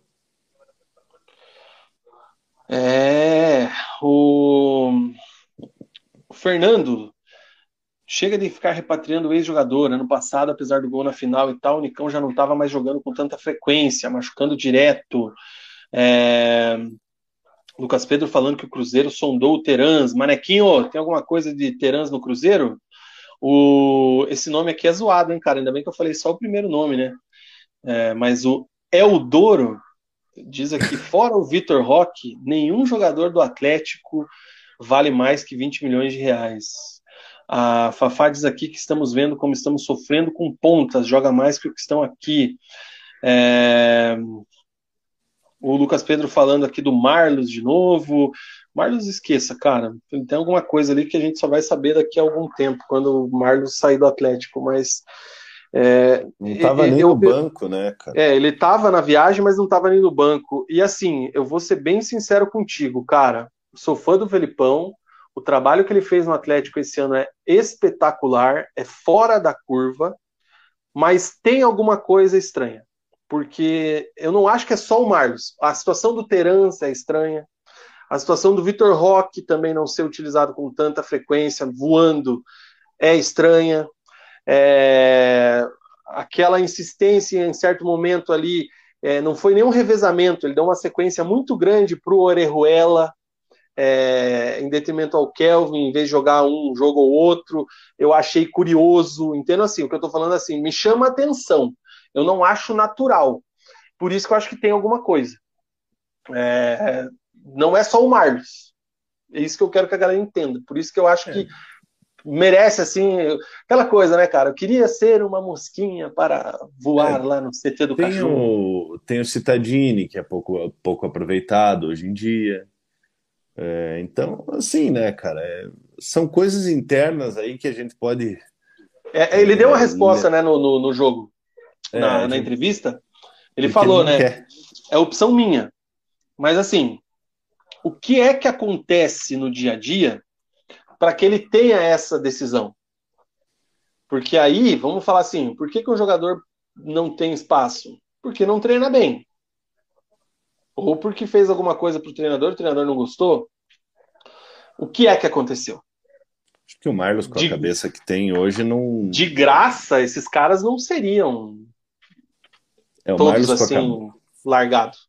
Com a cabeça que ele tem hoje, acho muito difícil que ele tenha feito alguma besteira ali, né? Mas é. vai saber, né, cara? O Luiz Guedes fala aqui, Felipão deu uma de Simeone do Atlético de Madrid, deixando o Terans fora. O Leonardinho tá dizendo que o Vitor Roque e Terans banco é inadmissível, só o Felipão mesmo. A Fafá tá dizendo aqui que o Terans não ajuda na marcação, entra muito mais ligado com o jogo andando do que de início. Aí eu até concordo, eu não acho eu não, eu não critico a questão da escolha pelo Vitor Bueno, tá? Nesse ponto. Eu critico a demora para colocar o Terans no jogo. Mesmo é com a menos. isso. O Pablo diz que ano que vem provavelmente será outro treinador, sem críticas ao Felipão, e é muito importante manter a base. Continuaremos fortes ano que vem. O fanático atleticano, Mugi, você até falou o nome dele ali. Vocês acham que o ciclo do Citadini se encerrou? Até quando é o contrato de Léo Citadini, hein, cara? Deixa eu ver se eu acho aqui enquanto você responde. Dá uma olhada aí. Cara, é um jogador que eu gosto, cara. Eu gosto do, do, do Citadini. Você pode utilizar ele tanto mais recuado ali, vindo mais de trás, como numa função é, mais à frente. O, o Filipão já chegou, não sei se foi o Filipão ou o Carilli que utilizou, chegou a utilizar o Citadini de ponta, né, cara? É, é um jogador que eu gosto. É, mas assim, né, não vem sendo muito utilizado. Estava no banco na, na, na final da Libertadores. É, eu acho que o ciclo dele ainda não se encerrou. Ó, o Cita, ele tem contrato, as últimas notícias que eu achei aqui são de 2020, julho de 2020, com a renovação dele até o final de 2023. É, então né? é isso. Então tem mais um aninho aí de contrato, não tem mais nenhuma notícia de renovação depois dessas de 24 de julho de 2020. É... Vina, eu acho que é um jogador. Eu acho que é um jogador. Hum o Fluminense garantiu vaga na Libertadores. E o final de jogo 1 a 0 contra, contra o Ceará, ajudando o Coritiba. Muito bom. O Ceará tá. Minhas apostas estão no Ceará, hein? É... Eu acho assim, não se encerrou o ciclo. Como tem contrato, eu seguro. Eu acho que é um jogador importante para o elenco. É um cara que conhece o clube, é um cara que é identificado com a torcida, é um cara que já fez gol em final de Copa do Brasil. Não é um cara para ser titular, não é um cara para ser assim o cara do meio-campo de um time que quer brigar por G5, G4, Copa do Brasil, Libertadores, mas é um cara que entre os 22 tem vaga. É, se não cria problema, se é um cara que aceita ser um jogador de rotação de plantel, eu seguro. Agora, ano que vem, aí, ah, vamos renovar, não vamos? Eu converso e falo, cara, posso renovar para você por mais um ano, pelo mesmo salário, é, com o mesmo status de plantel, quer? Quero, fica. Ah, não, quero reajuste, quero isso. Então, valeu, obrigado pelos serviços prestados e. O Cita tá com quantos anos? 28? O Citadini, ele tem. Ele tem. Ele é 9,4, cara, 28.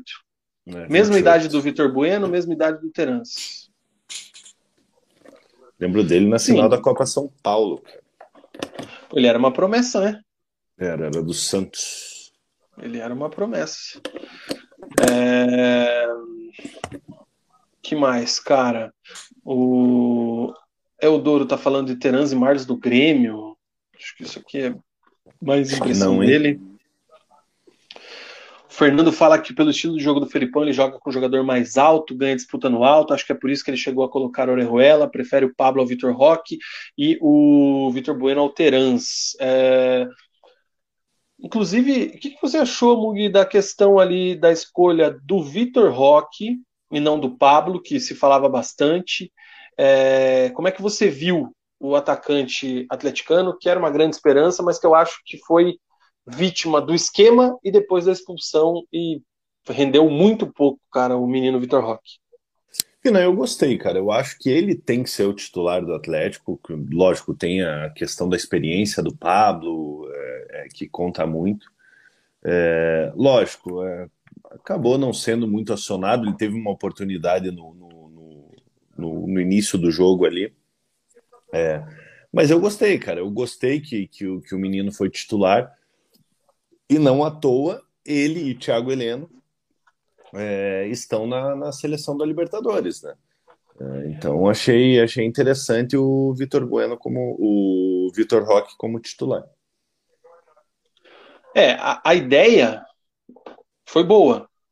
Assim, eu, eu acho que ele é titular no lugar do Pablo, mas assim, tanto ele quanto o Pablo eu acho que teriam o mesmo rendimento. O Pablo ainda pior por ser mais lento, né? Mais paradão. Sim. É, mas os dois, o, o Vitor Roque foi muito vítima do próprio esquema, né? Ele teve que se doar muito ali na saída de bola, com o Léo Pereira e com o Davi Luiz.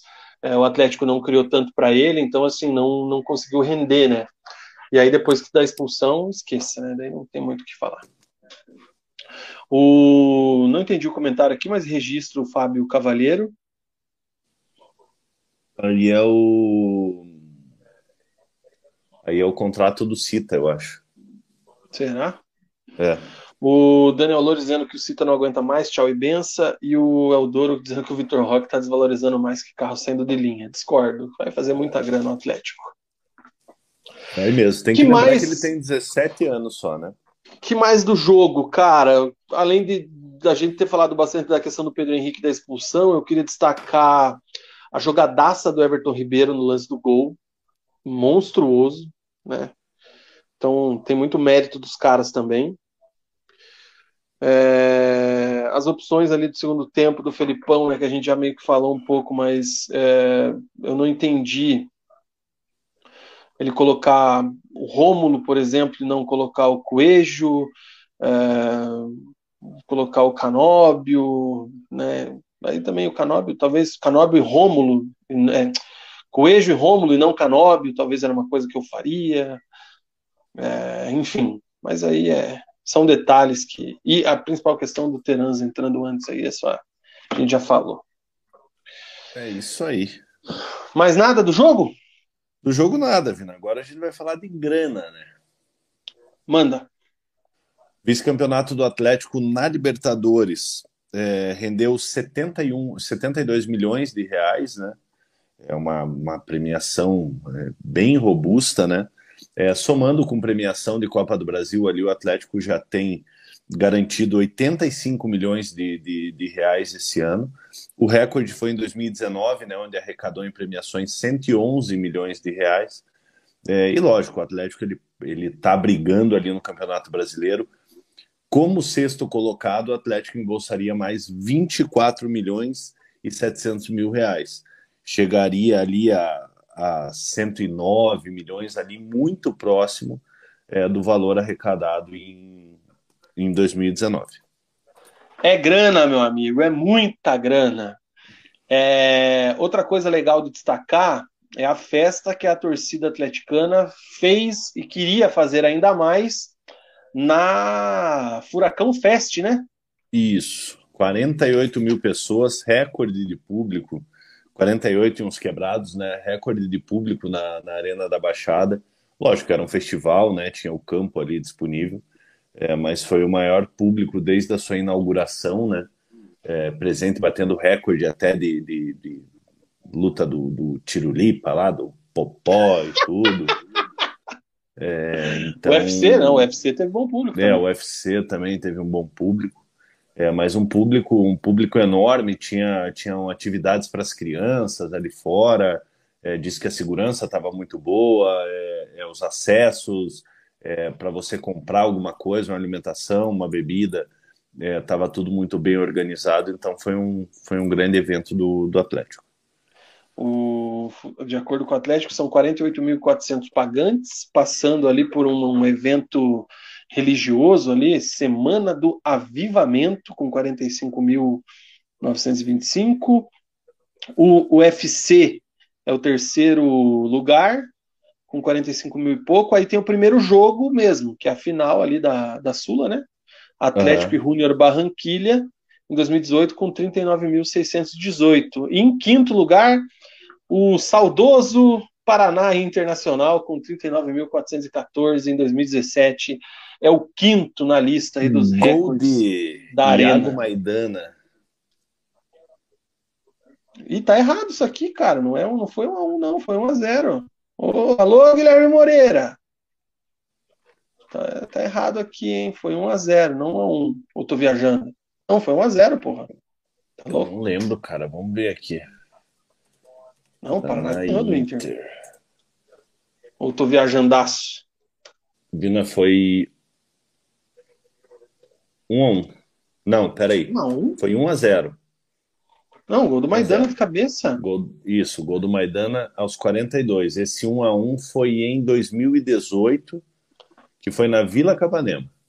É. Arruma aí, Cezinha. Gol do, gol do Johnny Lucas e o gol do, do Inter foi do Jonathan Alves. O Bruno tá dizendo que ficou 40 minutos na fila do chopp durante o jogo. É isso aí, cara. É, não tem como, aí é complicado, né, cara? É isso, tem o jogo do Atlético agora, foco no Campeonato Brasileiro, né, Mugi? Isso, agora pega o Goiás, né? Tá, tá apertadinho ali, né, para manter esse, esse sexto lugar. É, então vamos ver como que o Atlético vai se portar aí depois dessa, dessa derrota na final da, da Libertadores. Tem até aquele vídeo do Filipão falando que ainda tem, tem outros né? objetivos, né? é, se emocionou, tem outros objetivos nesse, nesse ano. Então agora foco total do Atlético no Campeonato Brasileiro para garantir a vaga na, na Libertadores do ano que vem. Quando é que é o jogo? Bom, vou trazer o tabelão aqui. Quarta-feira. A gente traz com as informações Quarta, aqui. Quarta-feira, 16 horas. E tem alguns desfalques. O próprio Filipão, Coelho e, e Pablo estão, estão suspensos para essa partida. É, meus amigos, tem que ganhar no campo agora. É... Cara, eu falei que é do Cezinha a lista aqui, mas eu nem sei se foi o Cezinha que fez a matéria. E o Fernando já falou aqui que é estranha a lista dele. É, não sei, cara. Não, não corneta o Cezinha, vai ficar bravo. É. Com a gente, né? É. Mas é, foi 1 a 0 tem Mas os jogos da Copa. Não, mas espera aí, cara. Tem aqui até a matéria aqui do. Deixa eu ver se eu acho aqui. Tem os jogos da Copa aqui, jovens. Não, mentira. Jogos. É, tá, descon... tá desconsiderado os jogos da Copa aqui no top 10 públicos jogos na Arena, porque só tem Atlético. Atlético Júnior, Paraná Inter, Atlético Inter, Atlético Flamengo, Atlético Palmeiras, Flamengo, Flamengo, Criciúma, Estudiantes e Atlético Mineiro. É, tá sem os jogos da Copa aqui. Ó, o recorde aqui, ó, a partida, o, o maior público na arena na Copa do Mundo, ele foi. Espanha, né? Foi Espanha e Austrália. Estava lá, inclusive. É, 39.375. Isso aí. A última do Atlético, você falou que tem? Última do Atlético. Vitor Roque e Mikael foram convocados para a seleção sub-20. É, se apresentam no dia 17 de novembro, se não estou enganado. É, foram convocados pelo técnico Ramon Menezes, ex-meia de Vasco da Gama e outros. Para amistoso? É amistoso. Hum, sei não, hein? Dá férias pro moleque. É, daqui a pouco, depois do intervalo, a gente traz o tabelão aqui, ó. Mas o 7 está falando que é difícil ficar no G6. Tem que fazer nove pontos, torcer contra Galo, São Paulo, mas a pré-Libertadores pega com certeza com 54 pontos. É, e, e, São Paulo e Galo se enfrentam amanhã, né, cara? Vamos trazer daqui a pouquinho essas informações. Fechou, Mugi, o bloco do Atlético? Fechou. Vamos para o nosso primeiro intervalo comercial e na volta o Coritiba. O Bora. drama Alviverde. Complicated.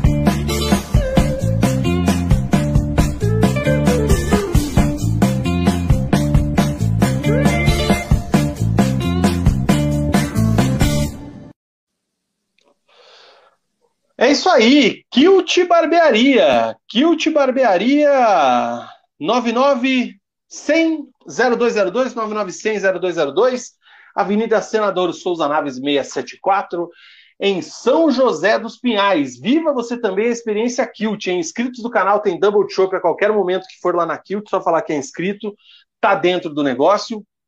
E membros do canal têm porcentagem de desconto, 50% de desconto no serviço de barba, cabelo e bigode.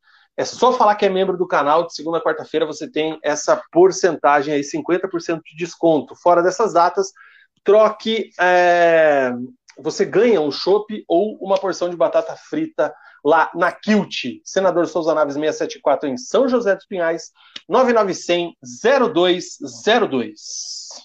Kilt Barbearia, a melhor de São José dos Pinhais, Curitiba e região. É isso aí, cara. Vamos que vamos. Estamos online. Que beleza, hein, Tobias? Que beleza, hein? É... Bloco do Verdão, Mug. Mas antes, deixa eu colocar aqui o tabelão do resenha. É... Quem tem cachorro em apartamento, cara, quando chove igual chove ontem, chove hoje, sofre, meu amigo. Sofre. Os bichinhos sofrem. Tem que Ó, comprar uma capa de chuva pro Tobias. Ah, não adianta, cara. Com a quantidade de pelo que ele tem é foda, irmão. Mas fazer o quê? O que ele traz de bom justifica. Mas é foda.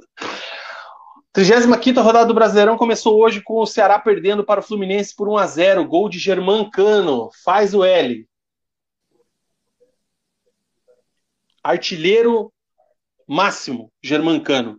1 a 0 pro Flu. Fé de gol, né, cara? Meu Não, Deus pelo amor de Deus, cara. Pelo amor de Deus. E deu um greenzinho, hein? Deu um greenzinho ali porque eu joguei que ele ia fazer o gol. se eu tivesse jogado ali na, na outra opção ali, que é a, a casa de apostas que eu jogo, ela estava pagando super, super odds. Se ele fizesse o gol e fosse o gol da vitória, ou o primeiro gol. Mas aí eu falei, não, só o gol a qualquer momento tá de boa. Amanhã, 1 de novembro, Botafogo e Cuiabá. Botafogo ainda tentando buscar uma pré-Libertadores. Cuiabá fugindo do rebaixamento desesperadamente. São Paulo e Atlético Mineiro também amanhã às 21h30. São Paulo buscando uma Libertadores, assim como o Atlético Mineiro. Na quarta, feriado, jogo às quatro da tarde, no Independência, América Mineiro e Inter o Inter é o vice-líder do Campeonato Brasileiro, né? Tentando se garantir aí cada vez mais na Libertadores. Já está garantido, né? E Já. o América Mineiro é o time também buscando aí uma vaga na Libertadores. Brigando, né? Tá lá em 11 já já tem a tabela. O jogo do Atlético contra o Goiás, que a gente falou bastante no primeiro bloco, é às 16 horas. O Furacão joga na Arena contra o Goiás. À, no, à noite, né, às 19 horas, em Caxias, no Alfredo Jacone, Juventude Coritiba, que será tema do próximo bloco, fuga desesperada do Coritiba da ZR, e o Juventude já rebaixado. É, Atlético Goianiense e Santos, um time lutando para não cair, o Santos, acho bem difícil falar em Santos na Libertadores, né? É, Havaí Red Bull Bragantino, Havaí tentando ainda uma, uma aspiração ali, mas é difícil, Red Bull, zona do Agrião. Flamengo e Corinthians também na quarta, esse jogo aí para reencontrar a torcida flamenguista depois do título da Libertadores, o Corinthians também brigando por essa vaga na Libertadores. E o Palmeiras recebe o Fortaleza, o Fortaleza tentando aí também essa vaga na Libertadores, uma recuperação maravilhosa, e o Palmeiras querendo garantir o título brasileiro matematicamente. Se vencer esse jogo aí, é campeão o porco. Classificação, então, Palmeiras é líder com 74, o Inter 64 é o segundo, o Flamengo é o terceiro, 61. O Fluminense é o quarto também com 61, já com esse jogo a mais. O Corinthians é o quinto e o Atlético é o sexto com 51. O Atlético Mineiro tem os mesmos 51 pontos que o nosso Furaca. O São Paulo é o oitavo com 50 Nove, é, nono lugar é o Fortaleza com 48, o Botafogo é o décimo com 47, e aí a gente vai descendo, vai descendo, vai descendo. Décimo quinto é o Coritiba com 35, Cuiabá é o décimo sexto com 34. Na ZR, Ceará, que já jogou, perdeu, com os mesmos 34 do Cuiabá. O Atlético Goianiense tem 33, é o 18º colocado. Havaí é o vice-lanterna 28 e o Juventude 21 já era para o time de Caxias do Sul. É e aí, aí, cara, eu vou colocar aqui o template do Verdão E eu quero que você traga, Mug, todas as informações do Curitiba, que precisa vencer fora de casa. Precisa vencer o Juventude fora de casa. O Curitiba não ganhou de ninguém fora de casa até agora. E tem esse jogo que é de vida ou vida contra o Juventude lá em Caxias. Manda para nós aí, Mug, quais são as notícias do Verdão? É, Vina, depois de mais uma derrota na semana passada, né, diante do, do, do Fortaleza, Fortaleza que vem fazendo aí um segundo turno espetacular, é, mas o Curitiba mais uma vez é, perdendo fora de casa, 12 segunda derrota consecutiva fora de casa no Campeonato Brasileiro. Como você falou, não venceu de ninguém, não venceu ninguém ainda fora de casa no, no Campeonato Brasileiro. E agora tem esse confronto contra o rebaixado Juventude, né? É, o Juventude, que também dentro de casa é o pior mandante, tem somente duas vitórias dentro de casa. É, não vence dentro de casa desde julho, julho, dia 24 de julho, onde ganhou do Ceará por 1 a 0. É, então, assim, cara, é, é, jogo que o Curitiba precisa a todo custo conquistar essa primeira vitória é, fora de casa é, tá tendo um apelo enorme da, da, da, torcida do Curitiba, a torcida do Curitiba sempre apoiando o clube, é, empurrando o Curitiba no Couto Pereira, torcedores indo viajar, é, já estão disponíveis ali, parece que, que, de 20 a 30 ônibus, cerca de, de, de 2 mil torcedores do Curitiba indo para Caxias, se os bloqueios permitirem, né, a gente espera que, que amanhã se normalize tudo aí, desbloqueiem as BRs, para que, o, que a torcida do Curitiba possa comparecer lá em Caxias e empurrar o Curitiba a conquistar essa primeira vitória fora de casa no Campeonato Brasileiro. Curitiba vai ter algumas novidades, né? É, vai ter o retorno do Castan, que estava suspenso, não jogou contra, contra o Fortaleza. É, por outro lado, o Bosquilha agora está tá suspenso. Na vaga dele deve retornar o, o Robinho, né? O Robinho que que estava no período de transição, deve ter condições aí de começar a partida contra, contra o Juventude, então deve ser o titular no setor de meio de campo. E a novidade maior no ataque, né? Com o Matheus Cadorini aí, três jogos, dois gols, né? Entrou contra São Paulo, fez gol, entrou contra Fortaleza, fez gol, é, estreou contra o Botafogo, não conseguiu fazer gol. Em alguns jogos não vinha nem sendo relacionado, mas quando foi utilizado foi muito bem. Um jogador que eu gosto, um jogador de, de 20 anos, um jogador jovem aí, é, é, que chegou por empréstimo junto, junto ao Internacional, né? Então o Cadorini tem tudo para ser o titular do, do Coritiba nessa, nessa partida importantíssima. Hoje, é, é, é eu te digo, né, uma das partidas mais importantes do ano, é, ainda mais depois desse resultado aí do, do, do Fluminense Ceará. O Coritiba precisa de qualquer maneira conquistar essa vitória se distanciar do Ceará para ter tranquilidade aí. Lógico, tranquilidade não vai ter, né? Vai ser uma briga até o final aí.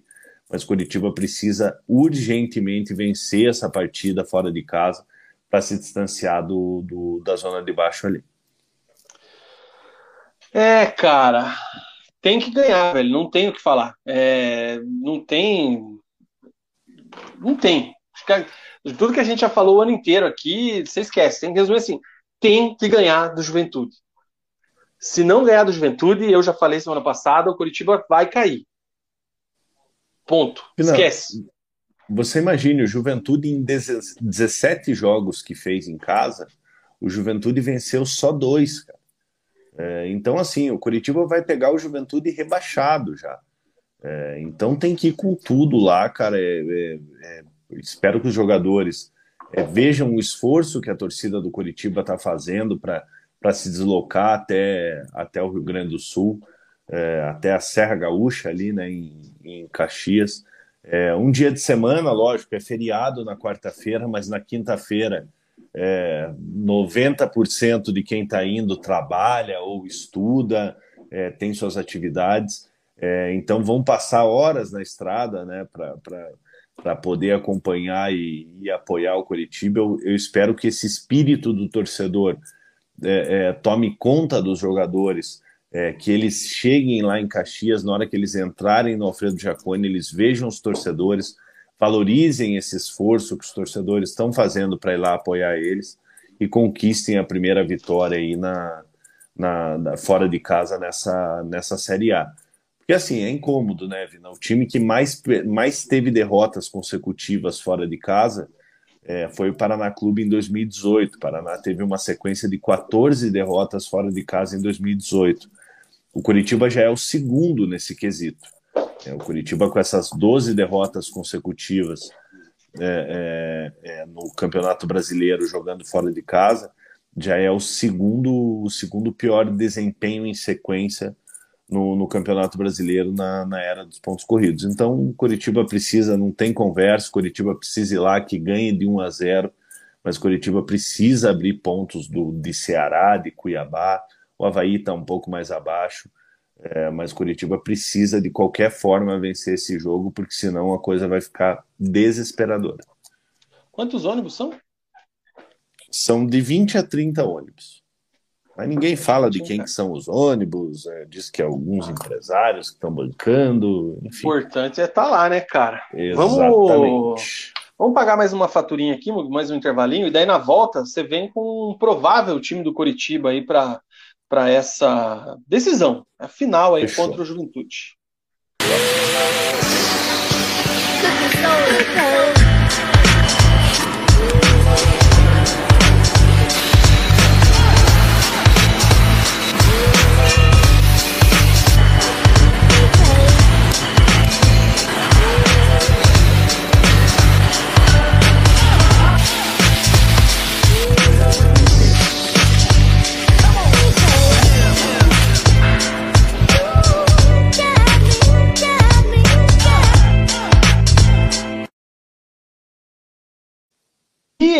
Beer, hein? Way Beer. 999920063. Você entra em contato aí pelo WhatsApp da Way, faz o seu pedido, peça aí um growler com a sua beira de qualidade da Way Beer. Hoje eu tomei a Sour Framboesa, ainda tem um restinho aqui que eu vou tomar daqui a pouco, mas você faz o pedido através do WhatsApp aí do Televendas da Way, 999920063 pelas redes sociais, arroba Beer. Você fica atento aí com todas as promoções, lançamentos e toda a programação.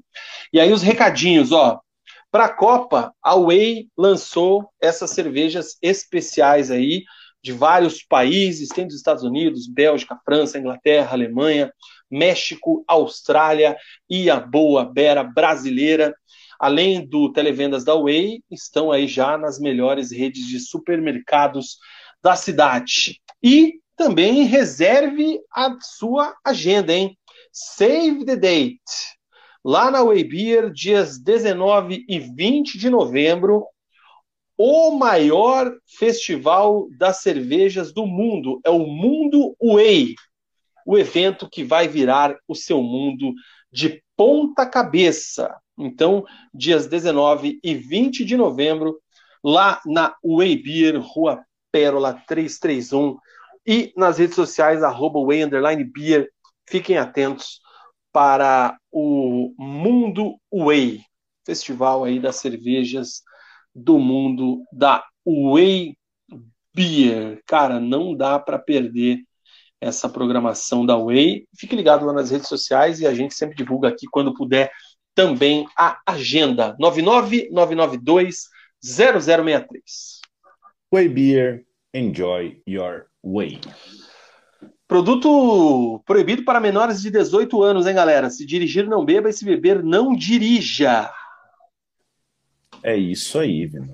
Provável time do Guto Ferreira para jogar contra o Juventude no Alfredo Jacone quarta-feira. Vina, como eu te falei, tem os retornos ali, né, do, do, do, do Castan, entrada do Robinho, Cadorini. Então, o Curitiba deve ir a campo com Gabriel, Natan Mendes, é, Chancelor e Castan e Rafael Santos. Na meia cancha ali, Bruno Gomes, Galarza, Jesus Trindade, Robinho no meio de campo e na frente, Aleph Manga e Cadorini. É, cara. É isso aí, não adianta. Não tem negociação, cara. É ganhar, é três pontos. É ganhar é ou ganhar. A gente vai ter o confronto ali do, do, do, pior visitante contra o pior mandante, né, cara? Então, então, assim, vamos ver quem, quem leva a melhor e eu espero que espero que seja seja o Curitiba aí para se livrar de vez aí dessa, dessa situação incômoda, cara. Com essa derrota do, do, do Ceará, né? É, o Curitiba aqui, deixa eu até abrir aqui a, a classificação para não falar besteira. Mas se o Curitiba vencer amanhã, o Curitiba abriria quatro pontos do, do Ceará. É, então é uma distância ali, uma distância boa. É, é ó, o, o, o, a melhor, o melhor cenário, até estou brincando aqui com, com o simulador, Monk, aquela, aquela brincadeirinha gostosa que a gente tem aqui, ó. Cenário perfeito. Eu até deixa eu, eu tinha colocado aqui para ver quanto é que ia ficar, mas Botafogo ganhando do Cuiabá, Curitiba ganhando do Juventude, o Santos ganhando do Atlético Goianiense e, e, e é isso, né? É, Curitiba Havaí, né, abriria. Né, Tem o Havaí e o. E o, e o ah, não, mas é, Havaí perdeu para o Bragantino. Que, é. Então esquece. Já até, colo... já até coloquei. Mas assim, então o Coxa tem que secar o Cuiabá, fazer a parte dele, e secar o Atlético Goianiense. Acontecendo isso aqui, que não é nenhum absurdo, tá? O Santos está tentando alguma coisa ainda, está tentando mandar essa embala, uma sequência de Libertadores, é, o Botafogo também. Então, assim, não é um absurdo isso aqui acontecer. Acho que o mais absurdo é o Curitiba ganhar do Juventude, que é uma coisa que até agora não aconteceu no campeonato. É, mas vai dar certo. Se acontece, abre quatro pontos. Aí tem as guerras contra Flamengo no Couto, tem o Corinthians é, no Couto, e, se tudo der certo, chega já salvo contra o Cuiabá. Porque o torcedor do Curitiba esse ano não merece chegar na última rodada para decidir a vaga. Não mesmo. Pelo, pelo que o torcedor do... fez, não merece. Pela, a, a, torcida do Curitiba esse ano, mais uma vez, foi espetacular, né, cara? Com toda essa oscilação do clube, teve, teve, teve um início de campeonato bom, é, mas caiu muito de produção, troca de treinador e a torcida do Curitiba, para variar, não abandonou, né? É, então, se tem alguém que, que, que merece essa permanência aí, é a, é a torcida do Curitiba. É, mais alguma coisa do Verdão, não? É, tem o Fabrício Daniel, né? O Fabrício Daniel, ele, ele depois de dois jogos aí, ele treinou normalmente é, hoje. É, então ele deve estar tá, deve tá disponível para essa partida contra, contra o Juventude, é, mas por estar tá um período aí é, afastado, vindo de contusão, deve iniciar o jogo no, no, banco de reservas, mas é um bom reforço, né, cara? Um jogador que já fez alguns gols aí desde que desde que o Guto chegou, é um bom reforço que pode ser utilizado lá em Caxias. É isso aí, cara. Fechamos o bloco do Verdão e seja o que Deus quiser. Vamos ver. E é... só um recado, Vina, para a torcida do Coxa. É lógico que a gente gostaria de estar tá falando falando mais sobre o Curitiba, mas infelizmente não teve jogo esse final de semana devido às eleições, né? É, então, só justificando, né? Porque que a gente ficou falando, falamos bastante do Atlético, da final do Libertadores, é, e como não teve jogo do Curitiba, então acaba ficando mais, mais limitado. Mas na semana que vem a gente vai trazer um bloco aí o com, bicho pega. Completaço do Verdão. É isso aí, cara. É... No pique. Série B. Última rodada. Esse Começa tá bom, quinta. Hein, cara? Começa quinta com Grêmio e Brusque, Náutico e Ponte Preta, Criciúma e Tombense já no sábado, Sampaio Correia e Londrina, Guarani e Chapecoense, CRB e Bahia, Ituano e Vasco, Operário Novo Horizontino, Cruzeiro e CSA, Vila Nova e Esporte. Os jogos que valem alguma coisa estão aqui, domingo às 18h30 valem ou rebaixamento ou acesso. E, cara, o acesso tá aqui, ó. Ituano e Vasco. Porque o, Itu, o Vasco tropeçou na última rodada, perdeu para o Sampaio Correia é, em São Januário. E o Ituano bateu o famoso quem? Londrina. 2 a 0 Isso. no café. E aí, cara, a situação de momento é a seguinte: Cruzeiro líder absoluto, campeão da Série B com 75. O Grêmio com 62 é o segundo colocado, já está garantido também. E aí tem o Bahia em terceiro com 59, o Vasco é o quarto colocado com 59 e o Ituano com 57. O esporte tem 56, mas o esporte não tem mais chance, né, Mugi? Ele até tem, cara, mas é uma combinação de resultado maluca, cara. O esporte tem que ganhar tipo de, de 5 a 0 é, do, do, do Vila Nova. É uma, uma combinação assim bem, bem improvável, cara. Então, cara, é o seguinte: o Vasco vai ter o jogo da vida contra o Ituano. É a final da Série B aqui, cara. Porque se o Ituano ganha do Vasco, esquece, irmão. O Ituano sobe e o Vasco fica mais uma vez na Série B. E eu quero lembrar aqui, eu lembrei hoje no meu Twitter, que o Ituano estava no grupo do Paraná Clube na Série C de 2021. E agora briga por acesso à Série A, ao Brasileirão, enquanto o Paraná Clube é, não tem divisão para jogar o ano que vem. Gabriel Martinelli estruturou o Ituano, né, cara? Grande Martinelli tem que estar na Copa.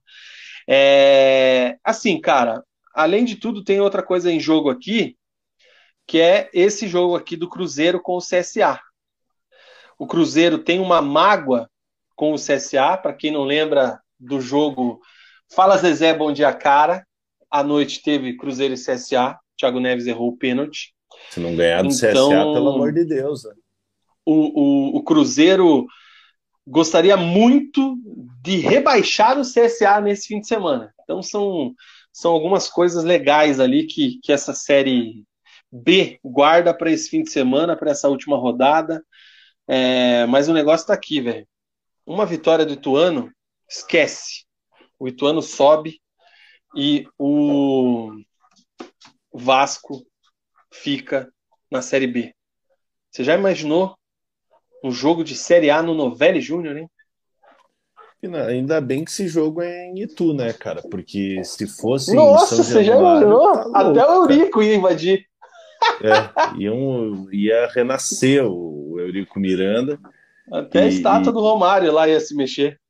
É, ia ser igual em 2008, quando, quando caiu, que o maluco tava tentando se jogar lá de cima do, do, do estádio.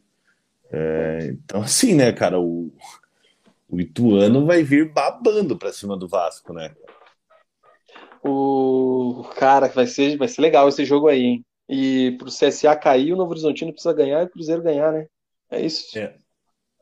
Que loucura, hein?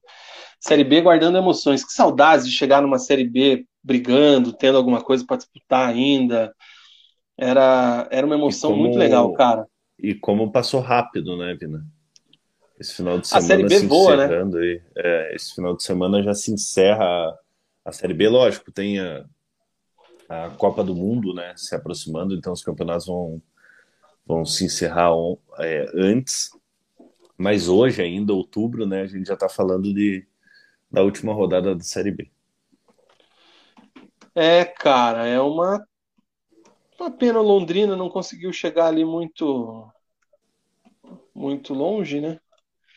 Mas quer dizer, Londrina fez uma boa campanha, né? Deu uma tropeçada ali nos, nos jogos finais nas últimas 10 rodadas, senão ainda chegava vivo aí nessas ah, nessa um, rodada final. Mas para um time que entrou é, para não cair, para não cair, tá de não chegou tamanho. a correr risco não. Não. É isso aí, cara. Deixa eu ler os últimos comentários aqui. É... O Emanuel Ribeiro está dizendo aqui que a classificação da série. Ah, já, já trazemos, é isso aí. O fanático atleticano diz que o Brasil inteiro é ituano. A torcida, a torcida pelo Ituano será maior do que a torcida para o Atlético esse fim de semana, cara. Pode ter certeza disso. Porque muita gente torceu para o Atlético contra o Flamengo. Mas eu tenho certeza que muito mais gente vai torcer para o Ituano do que, não, e o Novelli Júnior deve estar, tá, vai estar tá lotado, né, cara? Porque. Cara, você já imaginou. Vai torcedor, mano? eu acredito, eu acredito que pelo apelo do jogo, eu acho que vai, vai vários torcedores que nem são torcedores do Ituano lá para apoiar. O Manequinho tá dizendo que vai rebaixar o CSA. O Guilherme Sete lembra que o Ituano passou o Paraná Clube de Trator, é verdade. E o Badicos diz que não duvida que o Vasco ganhe. Muito interesse nesse jogo. Se pá, rola até uma mala preta pro Ituano. Cara, Rapidinho. Não. O, é, o, o inter, é, é interessante para a Série B tem um time grande, tá? É, tá escapando todo mundo. Cruzeiro, Grêmio, Bahia e vamos colocar aqui o Vasco. E não tá caindo, a princípio, e eu imagino que não, nenhum grande, que eu imagino que o Coxa escape. Então, assim, Juventude, vamos que caia quem tá hoje aqui, ó. Juventude, Havaí, Atlético Goianiense e Ceará. Se o Vasco sobe, não fica nenhum grande na Série B. Se a galera que gosta da teoria da conspiração pensa igual, por exemplo, Badicos, é bem interessante para a galera da teoria da conspiração que permaneçam grandes na Série B. É. Tem que lembrar que é o principal, é, é um dos principais produtos do Sport TV, cara. Você liga a televisão, qualquer momento tá passando o jogo da Série B. É, você tem alguns clubes ali que eu, assim, né, entre aspas, assim, que, que dá para se dizer como grandes na Série B, né? Um esporte. Não, não. Tô falando de time de Série A na Série B. Ah, não, daí é, o Ceará é um time de Série A hoje em dia, né? Não, mas você entendeu o que eu quis dizer, Mug. Sim, sim, sim. Ainda, ainda dei uma moral pro Curitiba, hein? Não, mas o Coxa não cai. O Coxa não vai cair. Diga tchau. Galera, boa semana para vocês. Se cuidem aí e que liberem as estradas aí para a torcida do Coxa poder ir para Caxias lá fazer Nossa, a festa. Tem essa, né, cara? Meu Deus é. do céu. Beijo no coração ai, de vocês. Ai. Fui. Chegamos ao fim de mais um programa Preleção, galera. Voltamos segunda-feira que vem, às 21 horas, para trazer todas as informações das rodadas do Campeonato Brasileiro, final da Série B, enfim. Tamo junto. Vamos ver o que vai acontecer e quais emoções nos reservam.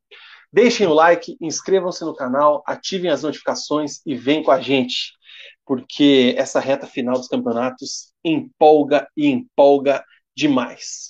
Aquele abraço, fiquem todos com Deus, uma boa semana façam as pazes e voltamos segunda-feira que vem. Aquele abraço e tchau!